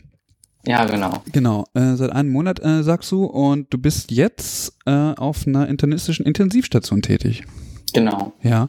Äh, findest du persönlich, dass das so nach dem Examen, ähm, ich sag mal, hochgegriffen ist? Also jetzt so vom, vom, vom Skill-Level her? Oder findest du es angenehm? Mm, es gibt natürlich viele oder einige, wenn man so mit Examinierten spricht, die halt auch immer sagen, früher war es so, man ist erstmal ein paar Jahre auf Normalstation gegangen. Ähm, ich weiß nicht, ob das für mich besser gewesen wäre, erstmal auf eine Normalstation zu gehen. Ich glaube eigentlich nicht. Also ich fühle mich bis jetzt sehr wohl da und das ist natürlich, wenn man aus der Ausbildung kommt, wo man ja sehr breit gefächert die Dinge macht, das heißt aber auch nicht mit einem wirklichen Tiefgang und wo man halt auch noch Fokus auf, auf viele andere Sachen hat, wie beispielsweise Qualitätsmanagement und all das, was halt sein muss in der Ausbildung. Ähm, ja, da lernt man ja einfach viel auch für die Klausuren am Ende. Das muss man ja leider auch so sagen. Ja. Und dass dann halt der Tiefgang in, in äh, Pathophysiologie und so jetzt gerade was, was einige Krankheitsbilder, die halt auf Intensivstationen sind, Sepsis, Multiorganversagen und so, das spielt ja jetzt in der Ausbildung eher eine untergeordnete Rolle. Mhm. Ähm, da muss man sich natürlich irgendwie reinfinden. Und ich glaube, das wird auch noch einige Zeit dauern, bis ich wirklich das Gefühl habe, dass ich da was drauf habe in dem Bereich. Ich glaube, da braucht man einfach mindestens ein Jahr oder mehrere Jahre Erfahrung in dem Bereich. Ähm, aber ich muss sagen, ich habe bis jetzt eine super Einarbeitung und eine super, äh, super Anleitung und ähm, ich fühle mich da sehr wohl und man muss natürlich einiges nacharbeiten, aber ich finde, wenn man, wenn man das will in so einem Bereich, ähm, dann geht das eigentlich auch. Mhm. Äh, jetzt hast du Thema Einarbeitung gesagt. Also das ist, also hört man, glaube ich, nicht häufig, dass jemand sagt, ich habe eine gute Einarbeitung und eine gute Anleitung. Mhm. Ja. Also das ist, glaube ich, Gold wert. Gerade ja. auf einer ja. Intensivstation. Definitiv. Ja, Eva, du warst auch auf einer Intensivstation, ne? Ja, ich habe auch direkt nach dem Examen auf einer operativen Intensivstation angefangen. Operativ, okay. Und ich ähm, habe das auch so gesehen ähm, wie du, Alex, ähm, und fand das aber eigentlich also für mich war das trotzdem okay, so direkt nach dem Examen. Ähm, ich war damals als Schülerin auch schon auf der, auf der Station und äh, hatte da auch eine gute, gute Einarbeitung und von daher hat das eigentlich alles super geklappt. Ähm, ja, also ich, ich kann das nur befürworten. Also ich fand das eigentlich gut. Mhm. Aber ich weiß auch, dass mittlerweile ähm, es auch Häuser gibt, wo die Einarbeitung äh, nicht mehr so mhm. gut gewährleistet werden kann aufgrund mhm. von Personalmangel. Ja. Du hast eigentlich schon immer so gedacht, oh ja, so Pflege ist auf jeden Fall was für mich. Nee, das nicht. Also ich wäre gerne Pilot geworden. Okay. Ähm, war auch bei der bei der Bundeswehr und habe den, den Tests gemacht und die Tests waren auch alle gut, nur leider habe ich auf dem einen Auge irgendwie 0, irgendwas Dioptrien zu viel. Das hat dann leider versemmelt. Und ähm, ganz früher ähm, war ich sehr begeistert so für technische Sachen, bin ich auch immer noch. Ich habe dann aber mal ein Praktikum bei Bosch gemacht mhm. und ich fand das so extrem langweilig und habe dann gesagt, okay, das kann es auch nicht sein. Und ähm, ja, und, ähm, ich fand halt das Krankenhaus an sich immer total faszinierend. Jetzt nicht unbedingt den, den, die Pflege als einzelnen Beruf, sondern einfach dieses Zusammenarbeiten von allen Teilen. Und das war halt irgendwas, was ich nie verstanden habe, wie das funktioniert. Und wenn ich irgendwas gar nicht verstehe, dann will ich es meistens erst recht machen. Und ähm, deswegen habe ich gesagt, okay, welcher Weg ist denn der sinnvollste? Ähm, für Medizin hätte es nicht gereicht, kommen ja auch viele und sagen, ja, er ist ja nur in die Pflege gegangen, weil er Medizin studieren wollte. Ich hatte zwar ein relativ gutes Abi, ähm, aber das wäre jetzt gar nicht für mich so der Fokus gewesen und ich habe einfach gesagt, okay, Pflege ist die Ausbildung, wo man halt auch wahrscheinlich am meisten davon sieht, was im Krankenhaus abläuft oder auch, auch im Gesundheitsbereich, weil man einfach auch so dieser Verknüpfungspunkt zwischen vielen Punkten ist. Das sind halt die Leute, die 24-7 auf der Station und im Krankenhaus sind. Und ähm, das ist halt so der Bereich, wo man, wo man am meisten sieht. Und deswegen habe ich mich dann halt dafür entschieden und ähm, war auch sehr positiv überrascht von Umfang und Anspruch der Ausbildung. Mhm. Mhm. Denkt man gar nicht, ne? Nee, Pflegen denkt man tatsächlich jeder. nicht. Aber also vielleicht, ich bin. Ja. Hm? Achso, ähm, ich bin halt auch jemand, der sich heute sehr schnell darüber aufregt, wenn Leute diesen Beruf vereinfacht darstellen oder sagen, ja, das kann ja jeder oder senkt doch die Qualifikation, was die Schulabschlüsse angeht. Aber ich glaube, wenn ich ehrlich bin, wenn ich mich selber vor fünf Jahren getroffen hätte, hätte ich genauso gedacht und geredet, weil ich halt einfach keine Ahnung davon hatte, was Pflege ist oder was dieser Beruf ist. Und das ist halt wirklich schwierig wenn man so selber mal daran denkt, wie man über den Beruf gedacht hat, bevor man drin gearbeitet hat, wie man es den Leuten vermitteln will, wie anspruchsvoll der Beruf eigentlich ist. Man erlebt ja immer wieder in Diskussionen, wenn man den Leuten klar machen will, warum wir überhaupt ein, ein deutlich höheres Gehalt verdient haben, warum dieser Beruf mehr Anerkennung verdient hat und warum er in vielen Ländern ähm, halt nur noch über Studium sozusagen es möglich ist, eine Pflegefachperson zu werden. Das ist halt schwierig, das den Leuten zu vermitteln, wenn man weiß, die kennen den Alltag nicht und wissen nicht, was dahinter steckt. Mhm. Ja, ähm, da hast du gerade einen Aspekt angesprochen. Da muss ich an mich, das habe ich glaube ich auch noch nie erzählt. Ich ähm, habe nämlich damals nach der Realschule äh, jemanden kennengelernt. Also den habe ich ewig lange dann, also ich war mit dem befreundet so und äh, irgendwann habe ich den wieder getroffen. Habe gefragt, hey, was machst du denn? Er meint, ja, ich bin in der Altenpflege. Und ich so, boah, Alter, war, nee. wirklich, wirklich. Äh, ich habe damals Abi gemacht, glaube ich, und dachte, boah, nee, Alter, kannst du nicht machen, ne? Und der ist richtig sauer geworden. Der ist richtig sauer geworden mhm. und ich konnte das nicht nachvollziehen, ne? Also ich habe dann auch so das Typische gesagt, so, boah, nee, könnte ich nicht und so. Und das ist eigentlich nur den Leuten den ja, Hintern ja. sauber machen und so. Ja, das fällt mir jetzt gerade ein, wo du das sagst. Äh, wirklich. Und äh, der ist richtig sauer geworden. Und jetzt kann ich auch verstehen, warum der sauer geworden ist. Aber damals ging das überhaupt nicht in meinen Kopf rein. Ja, aber ich habe genauso reagiert. Das ist äh, verrückt. Mhm. Ja, ja, das ist, äh, hm. ist glaube ich, wirklich so. Man hört immer, das könnte ich nicht. Ja, genau. ja, das ist der Standardspruch, das könnte ich nicht. Ja. deswegen machen wir das ja. Ne? Ja, Kanalreinigung könnte ich auch nicht. So. Das sagst du jetzt auch. Sag ich jetzt auch, wer weiß. Auch. genau, vielleicht nehmen wir demnächst aus der Kanalisation auf, wer weiß. Ja. Nein, was auch ganz oft kommt, ist auch immer so, gerade bei mir jetzt die Frage von vielen immer, ja, aber kannst du dir das vorstellen, dass für immer zu machen. Mhm. Ja, kannst du. Also, das ist halt, das, das, wenn, wenn jetzt, wenn ich einen Kumpel hätte, der Kfz-Mechatroniker gelernt hätte, den würde keiner fragen, kannst du dir das vorstellen, für immer zu machen? Oder der, weiß ich nicht, irgendeinen anderen Beruf gelernt hat. Ich glaube, das ist was ganz Spezifisches auf Pflege, wo die Leute immer sagen, ja, aber willst du jetzt dabei bleiben oder kommt da noch mehr? Also der, diese Erwartungshaltung auch. Ne? Also ich weiß es nicht. Das ist halt einfach schwierig, den Leuten das zu vermitteln, dass das echt saumäßig anspruchsvoll ist. Aber natürlich ist die Antwort auf die Frage, willst du das für immer machen, auch nicht immer gleich ja. Ne? Weil man, ja. man denkt ja halt auch an die Bedingungen und weiß nicht, ob man sich das selber ein Leben lang antun kann. Und man weiß auch nicht, wie die Zustände noch werden. Hm. Ja, wie ist es denn bei dir? Willst du es denn äh, immer machen? ähm, ich weiß es nicht. Nein, ähm, Also im Moment will ich definitiv erstmal auf Station arbeiten, erstmal Erfahrungen sammeln. Aber ich denke schon, dass ich auch gerne noch studieren möchte. Ähm, nicht, nicht jetzt des Studierens willen, weil ich sagen will, oh, ich habe Abi gemacht, ich muss unbedingt studieren, aber ähm, weil ich auch jemand bin, der einfach immer so ein bisschen tiefer noch in die Materie gehen will und auch sich spezifisch mit irgendwas wirklich gut auskennen will. Und ähm, da weiß ich jetzt auch noch gar nicht genau, in welche Richtung. Ich finde zum Beispiel Gesundheitsökonomie ganz interessant, ähm, könnte mir aber auch vorstellen, in Richtung Pflege ähm, was zu studieren. Ähm, ja, aber es ist jetzt auch nicht die Flucht vor dem Bett, wie es ja einige dann gerne beschreiben, ähm, was ich ja auch total schwachsinnig finde, was ich jetzt auch gerade wieder erlebt habe ähm, bei einer Diskussion zur Pflegekammer, wo es dann auch ganz viel um diese ganzen Klischees geht, wo es dann heißt, es, das ist ein Projekt von Leuten, die, die halt weg wollen von der, von der Pflege. Und dann sage ich immer, nein, das ist genauso Pflege wie diejenigen, die halt ähm, in der direkten Versorgung arbeiten. Und das Problem ist halt auch einfach, die Leute mit Studium in die direkte Versorgung zu integrieren. Und da würde ich mir auch wünschen, dass es da auch einfach mehr Möglichkeiten an Studiengängen gibt, zum Beispiel mehr für Intensivpflege, mehr für die direkte Pflege, halt auch mehr an Studiengängen und dass es dann halt auch besser ähm, etabliert ist in praktischen Alltag und bitte auch in Tarifverträgen entsprechend. Jetzt hast du äh, ganz viele Themen angesprochen. Also kannst, ja, äh, da können wir gleich im Einzelnen nochmal äh, drauf kommen. Ja. Jetzt hast du das Thema ähm, Studium angesprochen. Ähm, Gesundheitsökonomie kann ich mir habe ich auch immer gedacht, dass ich auf, auf, auf Management stehen würde. Äh, absolut gar nicht.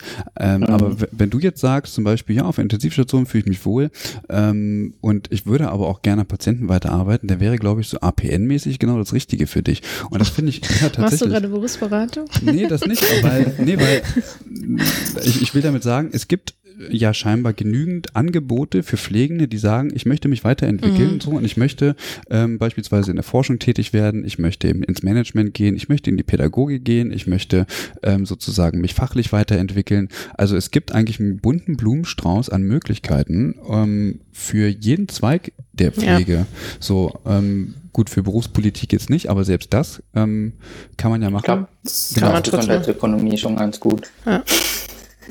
Genau. Also ist halt alles möglich. Das will ich damit einfach nur mal ja. ähm, her herausheben, dass äh, Pflege mhm. ja scheinbar ein extrem großes Feld ist und äh, jetzt nicht nur in der ja. Ausbildung sehr anspruchsvoll scheinbar, sondern eben auch äh, darüber hinaus noch sehr viel Bereiche hat, die, die man einfach nicht sieht. Mhm. So. Ja, und ähm, so wie Alex das ja auch gerade schon gesagt hat, Pflege ist nicht nur schwarz-weiß, entweder am Bett oder nicht, so, mhm. sondern ist halt eben viel mehr als das, ne? Wobei ich ähm, auch äh, ehrlicherweise mal sagen muss, ich habe auch Studierende getroffen, die gesagt haben, du, ich studiere, ähm, damit ich irgendwie dann auch in der Leitungsfunktion komme und dann irgendwie weniger mit Patienten machen muss. Ja, ja das ist ja auch in Ordnung. Ja, also. Das gibt's auch. Ja, ja gut. Ähm, Du hast dich aber jetzt tatsächlich noch nicht festgelegt, äh, was für eine Studienrichtung es sein soll. Okay. Mhm.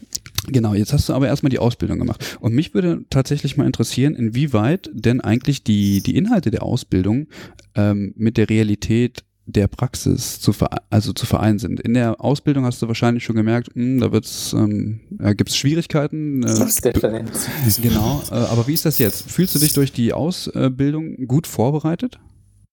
Ja, ähm, ich finde, im theoretischen Bereich gibt es jetzt nicht so die großen Probleme. Da kann man sich natürlich drüber streiten, was gehört ins Curriculum, was gehört nicht rein.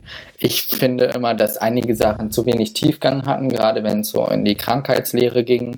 Ähm, dann war das mir immer zu viel ähm, 60 Stichpunkte auf einer Seite PowerPoint-Präsentation runtergerattert mhm. und zu wenig ins Verständnis, wie ist die Pathophysiologie von Erkrankungen, warum geschieht etwas, warum geben wir welche Medikamente. Ähm, das hat mir ein bisschen der Tiefgang häufig gefehlt. Aber das ist in, im Theoretischen, ich glaube, das macht jede Schule anders, jeder Lehrer macht das anders. Und ähm, das ist nicht das, das Hauptproblem. Da kann man natürlich immer gucken, wo ist der Verbesserungsbedarf, was ich, und ich glaube, da, das wird den meisten Auszubildenden so gehen, ähm, wo der, das, das größere Problem ist halt die Verknüpfung von Theorie und Praxis oder wie integriert man das, was man in der Theorie gelernt hat. Und ich fand, eine Lehrerin von uns hat das immer ganz gut formuliert. Die meinte, wir geben ihnen zehn mögliche verschiedene oder verschiedene Möglichkeiten, wie sie etwas machen können. Und wir geben ihnen ganz viel mit an die Hand. Und mhm. wir wissen, dass sie im Alltag ähm, nur ganz wenig davon anwenden können. Aber wichtig ist, dass sie alle Möglichkeiten erlernen und dann für sich lernen zu selektieren, was davon können sie in der Praxis anwenden. Und das finde ich ist halt auch richtig, weil häufig macht man ja auch den Lehrern den Vorwurf, ähm, ja, ihr bringt uns hier irgendwelche Sachen bei, die wir eh nie anwenden können, aber was sollen sie denn machen? Sollen sie es uns deswegen nicht beibringen? Es wäre ja auch der falsche Weg. Und ähm, was ich nur schade fand und was mich immer sehr gestört hat, was ich auch aktiv kritisiert habe, ist, dass Lehrerinnen und Lehrer in der Pflege, zumindest bei uns, auch zu wenig in der Praxis integriert waren. Also ich würde mir auch viel mehr wünschen, ähm, dass Pflegepädagogen ähm, auch im praktischen Alltag integriert sind, zum Beispiel mit einer Viertelstelle auf Station oder sowas, weil es ist natürlich schwierig, wenn man 20 Jahre im, im, im, Lehrerberuf arbeitet, dann noch die aktuellen Entwicklungen auf der Station nachvollziehen zu können. Und das merkt man dann halt auch im Unterricht teilweise. Von daher würde ich mir da so eine bessere Verknüpfung wünschen. Und was, was bei uns auch nicht nicht so wirklich gut gelaufen ist, war halt die Anleitung. Also das hat sich im, im Laufe der Ausbildung auch verbessert für die, die da neu gekommen sind. Die hatten dann bessere Konzepte, so rausgenommene Praxisanleiter, die nicht mehr fest arbeiten dann auf einer halben Stelle, sondern halt nur noch diese Praxisanleitung machen, damit sie halt, damit halt nicht diese Argumentation kommt, oh, heute haben wir Personalmangel, jetzt müssen wir dich wieder ins Team reinziehen, sondern dass sie halt vollkommen rausgenommen sind. Ja. Das war eine sehr positive Entwicklung, von der ich aber nichts mehr hatte. Mhm. Und ähm, wenn ich jetzt zurückdenke, zum Beispiel an, an meine erste Woche auf Station, da hatte ich halt einen Praxisanleitungstag und dann wurde mir einmal gezeigt, wie man Blutdruck misst, Puls und Temperatur. Und dann wurde ich morgens losgeschickt, 15 Leute, let's go. Und ähm, ja, dann wurde halt Puls, Temperatur äh, und äh, Blutdruck gemessen. Und das ist nicht, so stelle ich mir nicht vor, wie man eine Pflegeausbildung beginnt. Ja. Ähm, und das zieht sich dann natürlich auch durch eine Ausbildung, dass man halt sehr auf Tätigkeiten beschränkt ist und nicht so sehr lernt, wie man eigenständig einen Bereich verwaltet. Ja. Und das ist halt das Entscheidende, dass man halt diesen Gesamtüberblick bekommt, was aber sehr schwierig ist, wenn man nie diese geleitete Praxisanleitung hat. Ist tatsächlich so. Also wenn man wirklich nur so funktional ausgebildet ist, dann sind das eher Funktionen oder Tätigkeiten, die man auch, die so unliebsam sind. Ähm, hier mach mal. So, ne? Ja. Du hast das jetzt gelernt, jetzt äh, hau ab. So, jetzt mach das mal. Mhm. Genau. Ähm, aber es gibt ja so Stationen extra für ähm, Studierende, also ich, oder Aus, gibt es auch für Auszubildende tatsächlich, eine, wo Schüler eine Station leiten? also ich äh, kenne das aus, äh, aus der Schule, wo ich gelernt habe, ja. oder dem Haus. Ähm, da gab es dann so eine praktische Woche am Ende ähm, des, de, des Oberkurses und da ähm, hat man dann eine Woche lang ähm, immer den gleichen Bereich äh, mhm. gemacht. Ähm, und ist dann, also da hat, hat dann die Anleiterin mit einem gearbeitet und man hat da aber eigentlich erst so richtig dieses Organisieren mal gelernt. Ne? Mhm. Also dieses, äh, wie mache ich das jetzt, wenn der eine Patient noch irgendwie zum Röntgen muss oder was auch immer. Ähm, das gab's, aber ich weiß nicht, äh, wie, wie das bei Alex war, ob ihr sowas auch hattet. Ähm, ja. Also wir hatten das tatsächlich auch, eine Schülerstation oder Auszubildendenstation. Ähm, die ging sogar sechs Wochen, glaube ich, oder fünf mhm. Wochen. Nice. Ähm, und das war vom Konzept her schon sehr gut. Also ähm, wir hatten äh, dann immer Praxisanleiter da und im Prinzip war es so, wir hatten eine 42 Bettenstation, haben die in drei Bereiche geteilt und pro Bereich sollten dann halt zwei Auszubildende den Bereich übernehmen und ähm, hatten jeweils einen Praxisanleiter noch zugeordnet. Vom Konzept eigentlich eine super Idee. Leider hatten wir etwas höhere Krankheitsstände, ähm, was dann das Ganze wieder ein bisschen erschwert hat. Aber ich habe da auch sehr viel mit rausgenommen aus der Zeit, weil das wirklich das erste Mal, das war dann so Anfang des dritten Lehrjahres, ähm, wo ich das erste Mal auch so das Gefühl hatte, okay, jetzt lerne ich mal wirklich, wie ich meinen eigenen Bereich sortiere und, und wie ich mich selbst organisiere, was ja auch total wichtig ist und den, den Gesamtüberblick behalte.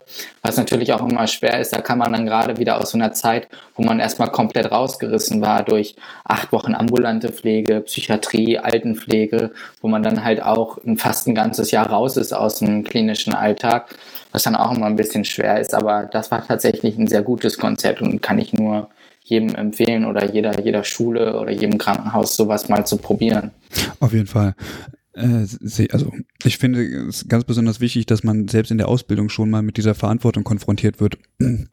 Das halte ja. ich für extrem wichtig, dass man Verantwortung übernimmt und ich glaube, dann merkt man plötzlich auch, ähm, also auch schon mal vor dem Examen, ähm, was auf einen wartet, weil man handelt, hantiert ja immer noch mit Menschen. So und ich ja. habe so ein bisschen das Gefühl, dass in der Ausbildung, dass irgendwie ähm, Auszubildende wirklich ernst nehmen und auch noch so dieses Ideal ähm, vertreten, aber tatsächlich nie dazu kommen, ähm, dieses Ideal auch irgendwie, wie soll ich das sagen, also so komplett dahinter zu, und zu fühlen. Mhm. So.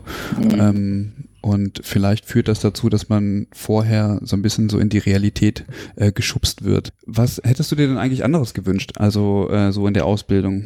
Gibt es da irgendwas, wo du sagst, ja, also das hätte jetzt besser sein müssen, so, so im, im, im Rückblick?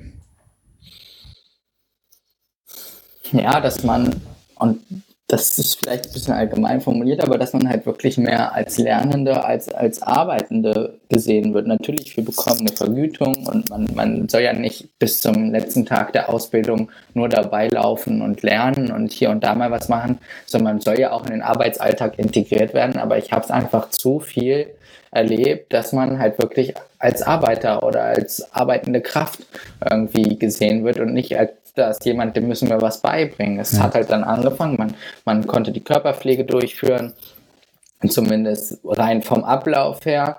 Ähm, die Dinge, die man dabei beobachten und bewerten muss. Ich glaube nicht, dass man das schon ähm, nach den ersten Wochen kann, wo man halt eine normale Körperpflege durchführt. Aber das versteht man halt auch aus, als Auszubildender am Anfang gar nicht und denkt sich, oh, ich kann das jetzt äh, selbstständig, ist super, aber dass da so viele andere Sachen sind, die man dabei sehen kann und muss, das, das finde ich, ähm, entwickelt man erst so während der Zeit. Aber das ist halt eben genau das Problem, dass man Sachen kann. Man kann zum Beispiel die Körperpflege durchführen, man kann Vitalzeichen messen und solche Dinge. Man kann sogar vielleicht schon eine Magensonde legen, was ja auch immer relativ schnell vermittelt wird, sowas. Mhm. Und ähm, dann denkt man, oh, man kann jetzt schon relativ viel, aber dann wird das halt auch ausgenutzt, indem die Leute dann sagen, ja komm, du wäschst jetzt den, den und den mhm. und, oder misst einmal die Vitalzeichen durch. Ähm, und dadurch bleibt man halt bei diesen Tätigkeiten, aber es ist dann auch häufig so, dass man damit relativ allein ist, also dass man dann nicht immer und immer wieder nochmal jemanden hat, der nochmal mit bei der Körperpflege schaut. Das kam dann am Ende so vom Examen kam das noch wieder, wieder sehr viel, dass man diese grundlegenden Sachen nochmal ähm, wiederholt hat, weil das ja das auch das Entscheidende ist fürs Examen dann. Aber ähm, dieses während der Ausbildung kontinuierlich Dinge weiterentwickeln, Selbstständigkeit zu fördern, das hat mir einfach gefehlt, weil man halt ja zu häufig einfach dafür genutzt wurde. Und das ist ja auch kein, kein böser Vorwurf an die examinierten mm -mm. Kolleginnen und Kollegen, nee. weil die sind ja auch darauf angewiesen. Also wenn auf einer Normalstation ein Auszubildender ausfällt, dann ist das schon echt brenzlig, weil das sind halt die Leute, die die ähm, Pflege an den Patienten, die direkte Pflege, Körperpflege und sowas übernehmen. Das machen ja teilweise auch FSJler, was ich ja auch grausig finde, dass die Leute das dann machen müssen, obwohl die gar keine fachliche Ahnung haben im Prinzip. Aber anders läuft der Laden ja gar nicht mehr. Und das ist das, das große Problem, dass das schon in der Ausbildung losgeht. Und ich finde, mit der Ausbildung fehlt, äh, fällt und steht alles, weil wenn wir da nicht die vernünftigen Grundlagen bekommen, dann kann man mit uns als examinierte Pflegekraft auch nicht so viel anfangen. Ja. Ja, ähm, jetzt, haben, jetzt haben wir einen netten Klönsnack äh, gehabt. ähm, jetzt, jetzt können wir. äh, du bist ähm, tatsächlich ja eine gefragte Person. Ähm, nach deinem, ähm, na, nachdem du äh, quasi Frau Merkel da jetzt äh, vor das Schienbein getreten hast und so, warst bei Markus Lanz und so weiter und so fort. Ja. Ähm, verstehst du dich selber irgendwie als Experte oder so? Weil ich habe manchmal das Gefühl, dass du in den Medien so ein bisschen oder so hin und wieder so als Experte gehandelt wirst. Wirst du dich auch so einordnen? Ja, nee, definitiv nicht. Und ähm, das ist halt was, was, wo, wo ich halt auch so ein bisschen die Probleme mit habe, dass mir das halt viele vorwerfen oder auch das mit diesem Gesicht der Pflege zu sein und so. Das ist halt, ich meine, ich habe auch ein bisschen gebraucht, um das zu verstehen, aber so funktionieren die Medien halt. Die brauchen eine Geschichte, woran sie etwas erzählen, die brauchen Gesichter, die sie mit einer Geschichte verbinden können.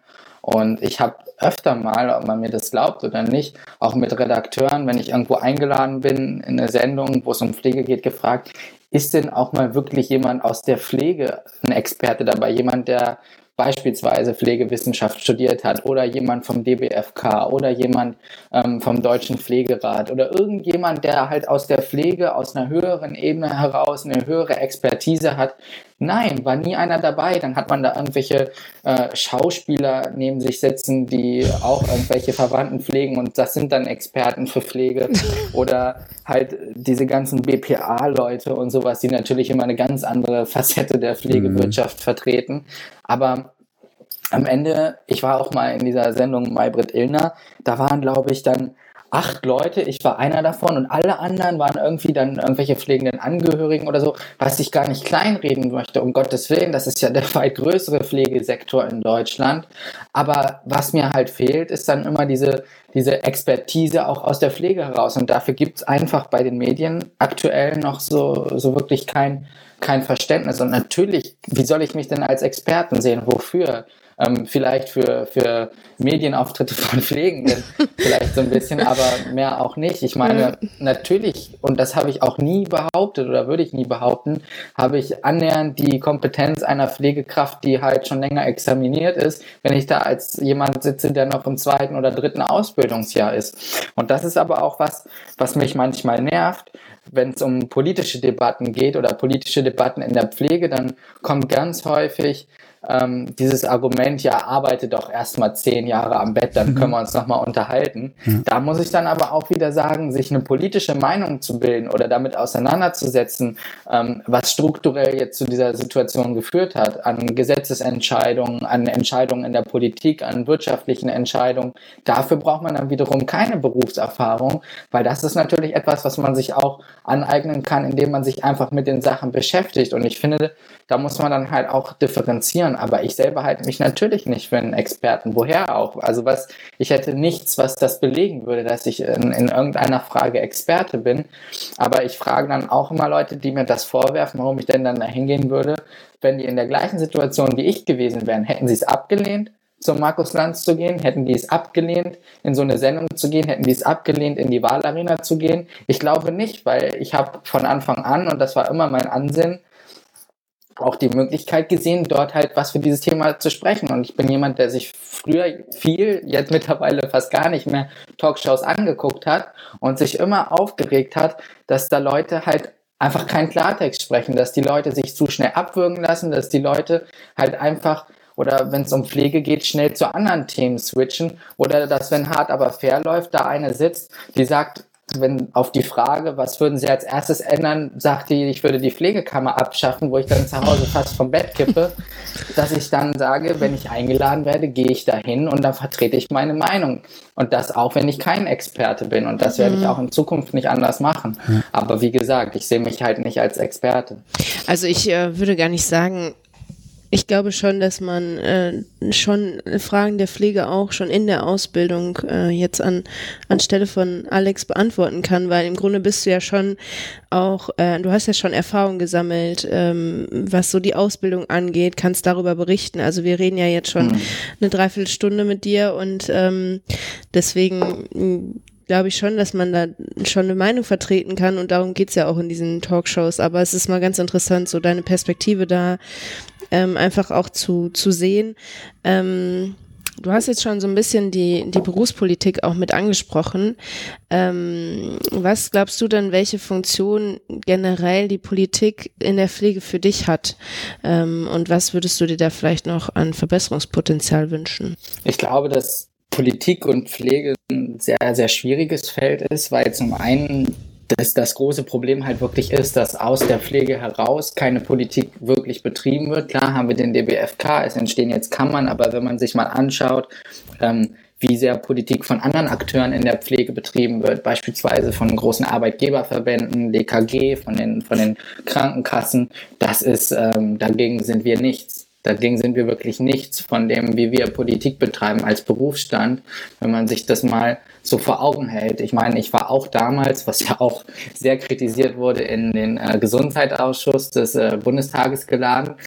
Und man muss sich halt einfach dieses Bild vorstellen. Ich war dort eigentlich im Prinzip der Einzige, der für Pflegekräfte gesprochen hat. Da war niemand anders. Da war mhm.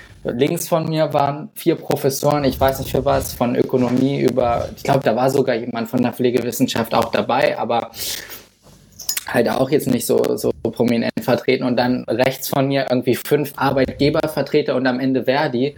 Und dann weiß man halt, wo das Problem halt auch liegt. Und ähm, ich finde oder fände es gut, wenn sich deutlich mehr Pflegekräfte noch politisch engagieren. Und da gibt es ja die unterschiedlichsten Wege, ob man es jetzt über Gewerkschaftsarbeit macht, wenn es halt um so Fragen wie Tariflöhne, ähm, auch Arbeitsbedingungen mitgeht, oder ob man es jetzt in einem Bereich wie Pflegekammer macht oder Berufsverband. Und ich persönlich habe mich dann halt auch für einen Weg entschieden, wo man natürlich auch die meiste Häme für bekommt und bin in die SPD eingetreten, weil ich glaube, dass es auch wichtig ist, dass man sich auf einem parteipolitischen Weg auch für so ein Thema einsetzt, weil wir können uns natürlich immer auch viel darüber aufregen, wenn Politiker über Pflege sprechen, die nicht aus der Pflege kommen. Das wird sich aber auch nur dann ändern, wenn auch Leute aus der Pflege Politik machen, was jetzt nicht heißt, dass ich irgendwann mal ein gesundheitspolitischer Sprecher sein möchte oder irgendwas. Aber es geht nur, wenn die Leute von der Basis halt auch in die Politik gehen und dort für diesen Beruf mitdiskutieren, weil da muss man sich am Ende nicht mehr über die Ergebnisse aufregen, die bei rauskommen, sondern kann halt selber mit dran arbeiten. Und ähm, Politik kann man im Prinzip nur machen, wenn man mitmacht. Und ich glaube, das ist das große Problem in der Pflege, dass viele, und ich glaube, das ist nicht nur ein pflegespezifisches Problem, sondern auch viel in der Gesellschaft, dass man, glaube ich, mittlerweile lieber zu Hause sitzt und bei Facebook meckert oder bei sonst irgendwelchen anderen Plattformen meckert über die Ergebnisse, als an dem Weg zu den Ergebnissen mitzuarbeiten und mitzugestalten. Was jetzt nicht heißt, dass ich der Mutter von drei Kindern mit einer vollen Stelle jetzt noch angedeihen will, dass sie sich abends in eine Ortsvereinssitzung reinsetzt oder zu einer, zu einer Gesundheits-AG von irgendeiner Partei fährt. Das auf keinen Fall. Aber es gibt viele Leute, die das Potenzial hätten oder die auch die Möglichkeiten hätten, sich zu engagieren oder sei es nur einfach Mitglied zu sein in einer Gewerkschaft, in einem Berufsverband oder einer Partei und das einfach nicht nutzen. Und ich glaube, da ist viel Potenzial, was wir verspielen. Und da sollten wir dann halt auch Möglichkeiten, die sich bieten, wie zum Beispiel eine Pflegekammer, auch versuchen zu nutzen oder auch konstruktiv zu sehen, damit wir endlich mal auch mal mitwirken und nicht immer nur die anderen über uns hinweg gestalten. Hast du nochmal gut auf den Punkt gebracht. Also ähm, vorhin die Frage, ob du dich als Experte siehst und da ganz klar sagst, nein. Was ich aber wirklich herausheben möchte und das, was ich auch jedem, der jetzt gerade zuhört, mit auf den Weg geben möchte. Ihr dürft gern meckern, ist alles okay, aber organisiert euch. Und ich finde, da mhm. machst du ein gutes Beispiel. Ähm, du kommst aus der Ausbildung und ähm, engagierst dich ähm, politisch, also parteipolitisch und ach übrigens, alles, was Alexander hier sagt, ist äh, seine eigene Meinung. ja. das muss man immer sagen, wenn jemand in der SPD ist und so oder überhaupt so parteipolitisch. Naja, ähm, genau. Ähm, also gehst hier auch offen damit um, das finde ich auch ganz gut. Und ähm, du nutzt sozusagen diese Möglichkeit, ähm, in der Pflege mitzusprechen. Jetzt ist es dir natürlich ein bisschen in den Schoß gefallen, dass du ähm, bekannt geworden bist und Klar. dann natürlich auch den Einfluss hast. Nichtsdestotrotz bist du aber ähm, berufspolitisch einfach aktiv und versuchst die Dinge ähm, zu ändern. Und das muss man wirklich jedem mit auf den Weg geben, dass nur so Pflege etwas verändern kann aus sich selbst heraus. Also sich zu organisieren und dann etwas zu ändern. Weil zu Hause auf der Couch sitzen und zu meckern und zu jammern, dass alles irgendwie doof ist. Das kann man gern mhm. machen, aber davon verändert sich einfach auch nichts. Nee. So, und das verstehen eben ganz, ganz, ganz wenige Leute. Wenn ich mir Instagram-Streams angucke, die wirklich immer wieder heulen, wie aufwendig, was sie für tolle Arbeit machen und so, das will dir niemand absprechen. Aber wenn die ihre ganzen, ihre, ihren Einfluss mal dafür nutzen würden, um andere Leute dazu zu bewegen, sich zu organisieren, dann hat das doch ein ganz anderes Bild und dann klappt das auch ganz anders in den Medien. Wenn ich mir reinziehe, was die neue Osnabrücker Zeitung in den letzten Monaten äh, äh, veröffentlicht hat an, an, Berichte, an Berichte gegen die Kammer beispielsweise, ja. Wenn man, wenn man das mal äh, für äh, andere Sachen aus der Pflege nutzen ja. könnte, ja, so, dann hätte Pflege auch ein ganz anderes Standing. Mhm. Aber weiß ich nicht, die Leute gehen auf die Straße, weil sie es mit der Kammer irgendwie satt haben, da kriegen sie es hin. Aber mal für den Berufsstand, so, das, oh ja. das ist mir wirklich schleierhaft. Ja. Und vor allem also, glaube ich auch, dass das auch viel mit Außendarstellung eines Berufs zu tun hat oder einer Berufsgruppe. Ähm, ich war mal auf einer Veranstaltung, das war auch zum Thema Pflege und da war ein Abgeordneter und der sagte, ja, es ist halt auch so, ähm, wenn man Fragen zum Thema irgendwie Medizin oder ähnliches hat, dann weiß man, es gibt die Bundesärztekammer und wenn man mhm. sich irgendwie Fragen stellt zum Thema Pflege, da ist irgendwie gefühlt niemand da den man mal so dann ansprechen kann. als Ansprechpartner im Gesundheitsausschuss, als jemand im zweiten Lehrjahr. Ja, genau. Ja, das, also, das ist halt so, ne? Das ist, genau, und das. Das sagte er halt auch. Also da, da, man weiß dann halt irgendwie nicht so richtig, wer ist überhaupt für was zuständig, wer ist da wirklich Experte. Und ähm, daher ist, glaube ich, auch der Wunsch auch von der Seite der Politik auch, dass die Pflege sich irgendwie besser darstellt und besser aufstellt, um ja auch mit denen agieren zu können. Nee, aber was ich nochmal sagen wollte, und ich war ja auch vor ein paar Tagen erst wieder auf dem Podium zur Pflegekammer ich, das ist halt auch interessant, wenn man sich diese Entwicklung mal betrachtet, dass ich halt am Anfang, wo das mit der Wahlarena war, da war ja wirklich wie so eine Art kleiner Hype, so um meine Person auch, wo mhm. dann äh, Leute Fanseiten aufgemacht haben und so, wo ich gleich gesagt habe, können die bitte wieder schließen, das ist echt unangenehm. ich habe dann halt selber diese Seite aufgemacht, um äh, halt die Leute von meiner privaten Seite irgendwie wegzulotsen. Ähm, das hat sich ja dann auch wieder gelegt und ich nutze es halt jetzt auch, um, um meine politische Meinung halt ab und zu kundzutun. Ähm, aber man hat halt gemerkt, dass bei, bei einigen, wo ich am Anfang wirklich der Held war, wo dann die Situation kam, dass ich mich für eine Pflegekammer positioniert war, dass ich sofort zum, zum äh, Bösewicht wurde oder sofort zu, zum, zum Hasstyp. Und jetzt bin ich wirklich für viele der Feind. Also ich bin vom Establishment mittlerweile, ich bin ähm, entweder von der SPD, wahlweise von der Pflegekammer gekauft.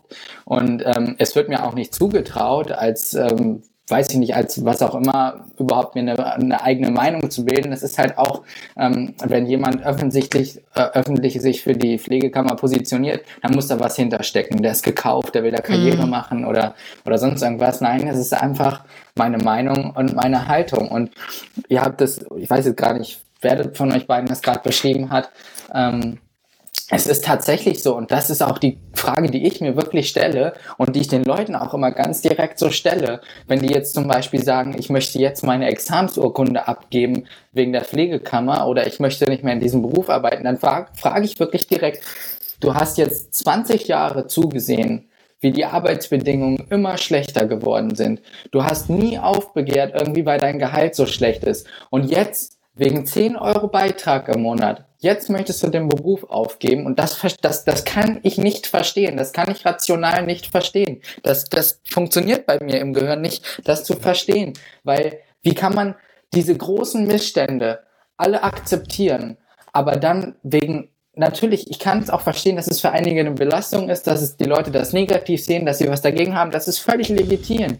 Aber warum ist das jetzt so viel schlimmer als all das, was vorher war? Und das, das verstehe ich einfach nicht. Und es zerreißt mich irgendwo innerlich, wenn ich überlege, dass es so schwierig ist, die Pflege zu organisieren, dass wir jetzt eine Möglichkeit haben, uns zu organisieren, dass das aber abgelehnt wird und sich jetzt die Leute dagegen organisieren. Mhm. Das verstehe ich nicht. Das ist so viel verbrauchte Energie. Und dann sage ich auch den Leuten, ihr fahrt jetzt von Veranstaltung zu Veranstaltung. Es ist immer dieselbe Gruppe. Es sind, glaube ich, mittlerweile nur noch 100, 150 Aktive in dieser Gruppe die da wirklich von Veranstaltungen, wenn man sich die Videos anguckt, das sind immer die gleichen Leute, die von Veranstaltung zu Veranstaltung fahren, die werden von den Medien hofiert. Dann sage, denke ich mir, Leute, wenn ihr diese gleiche Energie nutzen würdet, konstruktiv und nicht nur destruktiv, was könnte man damit erreichen? Was könnte man aufbauen an, an, an Verbänden, wenn ihr diese ganzen, wenn diese ganzen Pflegekammerveranstaltungen, alles Veranstaltungen von Verdi gemeinsam mit der Pflegekammer gewesen wären, was hätte man machen können an zusätzlicher Gewerkschaftsarbeit oder sonst irgendwas? Es ist halt einfach so viel verschwendete Energie und das frustriert mich ungemein. Und ähm, ja, das ist halt, ich, ich weiß auch nicht, wie man da in dieser ganzen Debatte irgendwie noch vorankommen soll. Das ist halt einfach, ja, weiß ich nicht. Glaubst du, dass sich ähm, oder anders gefragt, ähm, was muss Politik aus deiner Sicht denn jetzt eigentlich mehr für Pflege und auch für Pflegende tun? Ja, das ist eine schwierige Frage. Also ich glaube, am Ende ist vieles immer eine Frage des Geldes. Auch wenn die Leute mal sagen, das ist nicht so, ist egal, ob es um Gehalt geht, um Finanzierung, um Beiträge, es ist immer eine Frage des Geldes. So ist unsere Wirtschaft und unsere Gesellschaft nun mal aufgebaut. Und ähm, ich habe es schon oft beschrieben und das ist halt eine der großen Ungerechtigkeiten, wie ich finde, dass unser Solidarsystem von, von der arbeitenden Mehrheit getragen wird, aber nicht von denjenigen, die wirklich ähm, hohe Vermögen und hohe Einkommen haben. Das ist ja natürlich begrenzt durch die ähm, Beitragsbemessungsgrenze zum Beispiel in der Kranken- und Pflegeversicherung, mhm. was natürlich bedeutet, dass diejenigen, die abhängig beschäftigt sind und halt normale Gehälter haben, dass die die Hauptlast finanzieren, dass Leute, die hohe Einkommen und private Vermögen haben, dass die gar nicht beteiligt sind an dieser solidarischen Finanzierung. Das heißt, wir haben schon mal ein Problem auf der Einnahmenseite. Das andere ist natürlich die zunehmende Privatisierung, dass wir auf der anderen Seite Krankenhausstrukturfonds im Umfang von 800 Millionen Euro auflegen und gleichzeitig Helios im Jahr 700 Millionen Euro Gewinn macht. Ich glaube, das ist, als ob man in ein Fass irgendwie immer mehr Wasser reinschüttet und unten einfach kein Deckel drin ist. Ja. Und ähm, dann muss natürlich, und das finde ich auch gut mit der, mit der Kammerbewegung oder mit der, mit der Kammer an sich, dass wir auch Pflege dauerhaft in politischen Entscheidungsgremien etablieren müssen. Und mein Traum, wenn man das so formulieren kann, wäre es natürlich, irgendwann auch die einzelnen Berufs- oder zumindest die größeren Berufsgruppen auch im gemeinsamen Bundesausschuss ähm, stimmberechtigt zu positionieren. Also wenn jetzt jemand vielleicht nicht genau weiß, was der gemeinsame Bundesausschuss ist, das ist halt das, eigentlich das höchste Gremium der Selbstverwaltung, ja. wo halt zwischen ähm, Kostenträgern und Leistungserbringern, also zum Beispiel Krankenkassen, Krankenhäuser, ähm, festgelegt wird, was wird wie finanziert, was wird wie ausgestaltet und wo ganz detailliert auch Bedingungen für diese Leistungserbringung festgelegt werden. Und dann passiert es halt eben, dass da Kassenvertreter und Krankenhausvertreter sitzen und gemeinsam entscheiden, ähm, wie ähm, Rahmenbedingungen für Pflegende sein müssen. Und dann darf da vielleicht mal einer vom DPR mit dabei sitzen und seinen Kommentar abgeben, mehr aber auch nicht. Und mhm. sitzt dann halt am Katzentisch. Und ähm, ich fände es wichtig und ähm, glaube und hoffe, dass die Politik irgendwann den Schritt wagt. Da müssen die Pflegenden natürlich dann aber auch mitziehen und nicht in jedem Land ähm, gegen die Kammer arbeiten, sondern das dann halt auch konstruktiv unterstützen, dass die Pflege dann halt auch wirklich mal Mitsprache und Mitstimmrecht auch bekommt bei Entscheidungen, wenn es um die Arbeitsbedingungen um Pflegende, von Pflegenden geht. Und das finde ich ganz wichtig, weil ähm, es gibt oder ich erlebe es auch so in der Pflegekammerdebatte, ist ja auch interessant, mal zu verfolgen, wer sich eigentlich dagegen einsetzt. Das ist die CDU teilweise. Es gibt ja auch Bundesländer, wo die CDU dafür ist, wie zum ja. Beispiel in NRW, ja. oder zumindest sagt, wenn die Pflegenden dafür sind, sind wir dann halt auch dafür. Ähm, aber es sind halt hauptsächlich die FDP, und die Linke. Ja. Und natürlich die ganzen Arbeitgeberverbände. Und da muss man sich halt fragen, warum sind es jetzt ausgerechnet die beiden Parteien? Das passt ja überhaupt nicht zusammen. Bei der FDP ist es halt auch zu interessant zu fragen, warum sie dann nicht gegen die Ärztekammer zum Beispiel sind. Da kommt einfach keine Antwort. Da kann man so oft fragen, wie man will. Und auf der anderen Seite ist es bei den Linken, glaube ich, einfach so, dass die politische Abhängigkeit von Pflegekräften wollen. Die wollen, dass die Pflegekräfte weiter Pflege am Boden machen und sich hinlegen und sagen, wir wollen eure Hilfe, bitte helft uns. Und ähm, dann kommen sie halt in den Bundestag gelaufen und sagen, hier, ihr kriegt 500 Euro mehr und wir sind jetzt eure Retter. Und ich glaube, so sollte Politik nicht funktionieren. Und nicht, dass die anderen Parteien es anders machen würden, aber ich glaube, dass es einfach wichtig ist, Pflege unabhängig zu machen. Deswegen halte ich auch nichts vom Pflegering in Bayern, weil der hat eine Fachaufsicht. Das heißt, wenn da irgendwann mal einer im Ministerium sitzt und sagt, mir passt das so nicht, was die Pflegenden da fordern, dann wird das auch so nicht umgesetzt, zum Beispiel in der Berufsordnung. Das ist ja bei einer Pflegekammer anders. Das heißt, wir brauchen ein Gremium für die Pflege und das hoffe ich, dass Politik das schafft, wo Pflege selbstständig und eigenständig ihre Meinung, Interessen vertreten kann und auch selber Kompetenzen überschrieben bekommt, weil es ist ja auch das Gesundheitssystem ist ein, ein System der Selbstverwaltung, war es schon immer und wird es wahrscheinlich auch noch lange bleiben. Da muss man auch den Berufsgruppen die nötige Kompetenz geben. Und dadurch schafft man politische Unabhängigkeit. Wenn wir dann in zehn Jahren ähm, eine, was weiß ich, für eine neoliberale Regierung haben, dann hat die zwar immer noch großen Einfluss, aber nicht so einen großen Einfluss, als wenn die Pflegenden gar keine Vertretung hätten, zum Beispiel in einem Entschluss ähm, Gremium. Und von daher finde ich, auf der einen Seite solidarische Finanzierung, alle einbeziehen. Pflege integrieren in, in Entscheidungsgremien, in Gremien, wo halt auch wirklich Entscheidungen getroffen werden, ähm, die die Arbeitsbedingungen betreffen und über gesetzliche Rahmenbedingungen Dinge absichern. Das heißt, ähm, dass man halt auch wirklich mal überprüft, halten sich die Krankenhäuser, die Pflegeheime überhaupt an diese Vorgaben, dass man nicht vier Wochen vorher weiß, okay, da kommt der MDK oder, oder da machen wir jetzt eine Qualitätsmanagementprüfung oder äh, irgendein externes Audit oder sowas, wo dann auf einmal jeder ein Desinfektionsfläschchen in der Kitteltasche hat und 30 Auszubildende auf der Station rumlaufen, sondern dass man halt wirklich mal in die Häuser reinmarschiert und guckt, was ist hier eigentlich los? Und dass man dann auch mal Butzen zumacht, wenn man sagt, hier, dass es gegen die Menschenwürde, was hier passiert. Das würde ich mir von Politik wünschen. Und dann wäre ich eigentlich schon zufrieden. ja, da waren schon ganz schön viele Sachen dabei. Aber das Jetzt, Credo ist, Leute, organisiert euch. Ja, das stimmt. Ja, ja. das definitiv. Das definitiv. Also, ohne geht's nicht. Ohne geht's nicht. Ich, ja. Also eigentlich brauchen wir keine Politik wenn man es mal so sagt. Also natürlich brauchen wir Politik in der Gesellschaft, aber jetzt als Pflegende brauchen wir keine Politik. Ja. Wenn wir uns jetzt als Pflegende zusammenschließen würden und mal angenommen, wir hätten einen Gewerkschaftsgrad von 90 Prozent zum Beispiel und wir würden sagen, okay, entweder morgen gibt es 1000 Euro brutto mehr und ähm, 1 zu 10 auf den Stationen und oder wir kündigen alle gemeinsam, beispielsweise mhm. als Forderung. Und dann würden wir einen Tag keiner zur Arbeit gehen. Ich glaube, dann wäre da so schnell Kohle locker in Billionenhöhe, das könnte sich keiner vorstellen. Ich meine, da gibt es ja genügend Beispiele für, beispielsweise, was ich hier immer wieder anführe, Finnland war es, glaube ich, wo die gesagt haben, das ist der Stichtag, da kündigen wir. Und die haben ja ernst gemacht. Ne? Da mhm. haben die angefangen, die Leute zu evakuieren in andere Länder, bis sie sich dann kurz vor knapp geeinigt haben und die haben 20 Prozent mehr Lohn bekommen. Mhm. Von einem Tag auf den anderen Tag. Mhm. So, und das zeigt, was möglich ist. Und da waren gerade mal die Hälfte der Leute in der Gewerkschaft. Mhm. Ja, ja, ist natürlich äh, hier BPA, Arbeitgeberverband, hat uns ja mittlerweile auf Twitter geblockt, Eva. Mhm. Ja, ja, Ist bezeichnend.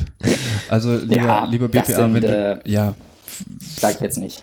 Ja, kann, kannst du, kannst du, kannst du ruhig. Also nee, ich, ja, das, das unterschreibe ich. ja. Jetzt hast du ja, äh, Entschuldigung. Ja, ich erzähl mal, Eva. Ja, alles gut. Jetzt hast du ja schon ganz schön viele Sachen gesagt, äh, was du dir so wünschen würdest für die Zukunft auch. Ähm, wenn du das jetzt mal realistisch siehst, was glaubst du, wie die, ja, die Pflege in zehn Jahren aussieht? Hm, das ist eine gute Frage. Wenn wir dann nochmal einen Podcast aufnehmen, was meinst du, wie es dann aussieht?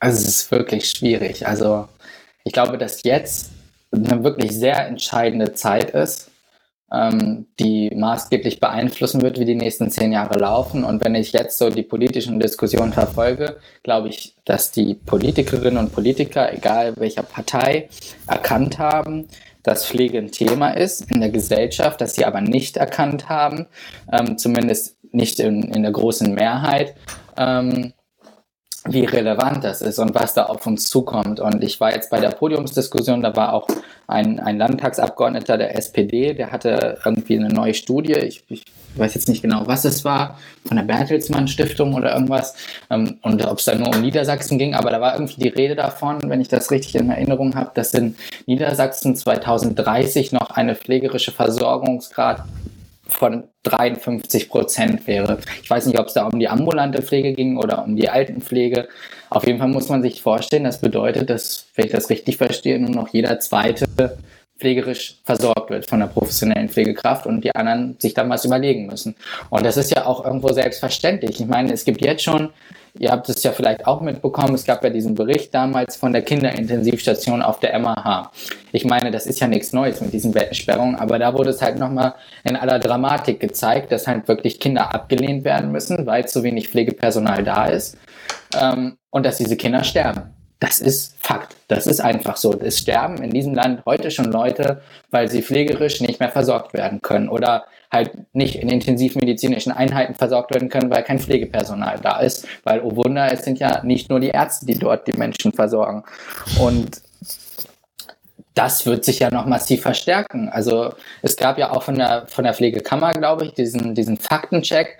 Ähm, wenn man auf der Internetseite guckt, da kann man auch sehen, wie die Altersstrukturen sind in der Pflege. In Niedersachsen. Äh, in Niedersachsen, mhm, genau. genau. Und ähm, ich weiß nicht, wie viel es waren. Ich glaube, es waren fast 40 Prozent, die über 40 sind. Und der Altersschnitt waren um die 45 Jahre. Das bedeutet, wenn die Babyboomer-Generation wie man sie immer so schön bezeichnet, in Rente geht. Die werden ja irgendwann auch mal pflegebedürftiger und kränker, als sie es jetzt sind. Dann kehrt sich diese Last nochmal doppelt um. Dann haben wir nochmal fast eine Million Pflegebedürftige, glaube ich, mehr 2030.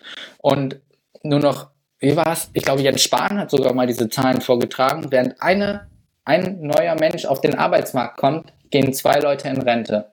So in den 30er Jahren. Mhm. Das heißt, da kommt so eine dermaßen Belastung nochmal dazu. Das heißt, dass man jetzt wirklich massive Maßnahmen beschließen müsste, um da irgendwas noch entgegenzusetzen. Und ewig lang da mit dem BPA rumzuflaxen, was da irgendwie in flächendeckenden Tariflohn geht, wo dann der Brüderle äh, kommt und sagt, nö, machen wir nicht. Oder Pflegemindestlohn hören, nö, machen wir nicht. Ja, wie soll denn das dann weitergehen? Also ich glaube, und das fand ich immer eine schöne Idee. Von einigen Städten gab es ja, dass sie ausgerufen haben, diesen Klimanotstand. Ich glaube, das, was jetzt nur noch helfen würde, wäre zu sagen, okay, wir entwickeln langfristig Instrumente für Personalbemessung, Finanzierung etc. Aber dass wir jetzt ganz massiv jetzt was machen müssen. Und das würde nur gehen, wenn man jetzt so ein Akutprogramm auflegt, dass man sagt, okay, wir rufen jetzt landesweit beispielsweise einen Pflegenotstand aus.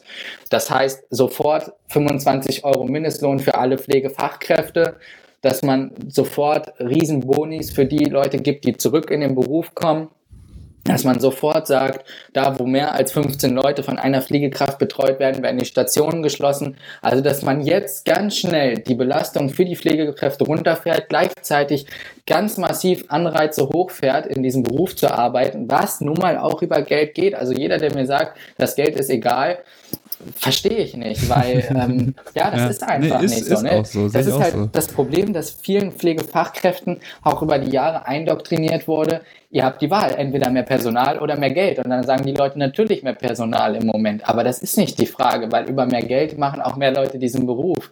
Und dann gibt es ja das Argument, dass man sagt, ja, aber dann kommen ja nur noch die Leute, die das jetzt wegen dem Geld machen. Ja, der andere politische Weg ist, dass man die Qualifizierung nach unten öffnet und dann einfach diejenigen kommen, die, nichts anderes mehr finden. Das ist auch nicht der bessere Weg. Und ähm, von daher, ich glaube, es bräuchte jetzt massiv ganz viele Schritte und ganz heftige Schritte, um da noch was zu ändern. Ansonsten sehe ich schwarz. Und die eigentliche Frage war ja, wo stehen wir in zehn Jahren? Und das weiß ich nicht. okay. Danke für die Beantwortung dieser Frage. ja. Nee, aber ist ja genau so. Also äh, ja. ich glaube, ja. wie du es beschrieben hast, wenn nichts passiert, äh, werden wir wahrscheinlich ein, ja, ich sag mal, so ein Szenario erleben, wie du es gerade beschrieben hast in zehn Jahren. Sollte was passieren, wird es, äh, ja, kann nur besser werden. Nee, das glaube ich nicht. Ich glaube, es kann nur abgemildert werden. Besser als jetzt werden kann es nicht. Also ich glaube nicht, dass, also doch, es gibt, ich habe war das auch von der Pflegekammer Niedersachsen. Da gab es nochmal so eine Grafik, die gezeigt hat, wie, wenn die Entwicklung jetzt so weiterläuft, wie das Verhältnis von Pflegefachkräften zu Patienten oder Bewohnern oder Pflegebedürftigen ist. Das wird nochmal so einen leichten Anstieg so 2020, 21, 22 irgendwie geben. Und danach fällt es halt rapide in den Keller, weil jetzt ist halt nochmal so ein Boom. Viele gehen in die Ausbildung, viele kommen aus der Ausbildung. Ähm, es gibt irgendwo Doppeljahrgänge in irgendwelchen Bundesländern oder so. Das heißt, es steigt jetzt nochmal an und dann fällt halt nur noch in den Keller, weil dann gehen die ganzen Leute in Rente und dann ist, weiß ich nicht, da muss man sich wirklich was ausdenken. Arbeitslos werden wir nicht. Arbeitslos werden wir auf jeden Fall nicht. Nee. nee. Das, das hast du allerdings. mit deinem Examen von einem Monat gesichert. ja. ja, Christian. Ja, damit äh, sind wir äh, eigentlich so gut wie am Ende. Äh, möchtest du noch äh, den Leuten etwas mit auf den Weg geben? Gibt es noch was, auf dem, äh, was, was auf dem Herzen liegt? Ja, ich glaube, du hast es heute schon ein paar Mal gesagt, aber man kann es, glaube ich, nicht oft genug sagen. Man kann nur dann etwas verändern, wenn man es selbst in die Hand nimmt. Und natürlich haben wir Politiker, die gibt es auch nicht ohne Grund. Und unsere Demokratie funktioniert auch relativ gut. Aber am Ende muss man sich für seine Interessen auch einsetzen. Natürlich jeder im Rahmen seiner Möglichkeiten. Ich erwarte nicht von jemandem, der privat sehr eingebunden ist, eine Familie hat, um Gottes Willen nicht, dass der sich noch durch irgendwelche Ortsratssitzungen oder irgendwelche Arbeitsgemeinschaftssitzungen quält. Aber ein Beitritt in eine Gewerkschaft, ein Beitritt im Berufsverband, die Pflegekammer zu unterstützen, das sind alles kleine Schritte. Und es fängt ja schon auf der Station an Dinge nicht immer mit sich machen zu lassen. Auch mal sich im Stationsteam, auch immer, wenn es immer Einzelne gibt, die vielleicht doch dagegen arbeiten, aber sich im Stationsteam mhm. zu organisieren und zu sagen, wir lassen das nicht mit uns machen. Wir halten zusammen dagegen. Wenn es darum geht, beispielsweise das Thema Fortbildung, oh, jetzt müssen wir Fortbildung in der Freizeit machen. Einfach zu sagen, wir machen keine Fortbildung im Team in der Freizeit. Wenn wir irgendwann nicht mehr arbeiten dürfen, dann kann der Arbeitgeber ja zusehen, wie diese Station am Laufen hält. Das sind so Sachen, wir müssen uns einfach klar machen als Pflegekräfte, was für eine Macht wir haben. Und wenn wir uns das klar machen, wenn wir, wir müssen uns einfach nur die Frage stellen, was macht der Arbeitgeber eigentlich, wenn wir als ganzes Stationsteam nicht hier wären? Und dann mhm. weiß man eigentlich schon, welche Macht man hat. Und diese Macht muss man nutzen. Und das, das geht und das funktioniert. Es müssen halt nur alle mitziehen. Und ich glaube, wenn wir das öfter machen würden, dann könnten wir als Pflegekräfte deutlich mehr bewirken, als wenn wir uns über die Politiker aufregen. Weil wenn wir zeigen, was wir können, dann werden die Politiker schon ganz von alleine irgendwann anfangen zu arbeiten. Das denke ja. ich auch, ja. ja. Muss man sich Krankenhaus ohne Pflege vorstellen. Dann weiß man ungefähr, was abgeht. Ja, das stimmt. So ist es. Ja. Okay. Ja, sehr ähm, schön.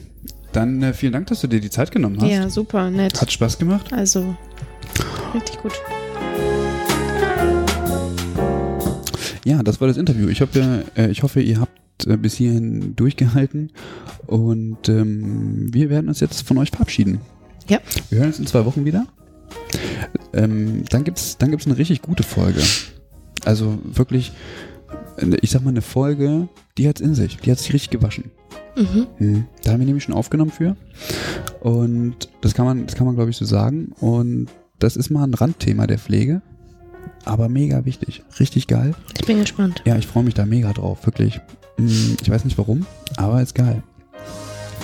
Genau. Ähm, damit äh, sagen wir Tschüss. Wir haben uns ähm, sehr gefreut, dass ihr eingeschaltet habt, uns wieder zugehört habt beim Schnacken.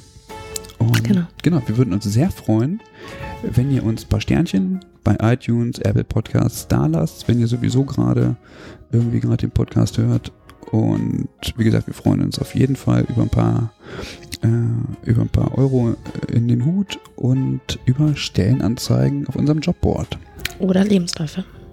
Und Lebensläufe. Ja, beides. Beides. Genau. Genau. Dann macht's gut. Bis zum nächsten Mal. Ciao. Ciao.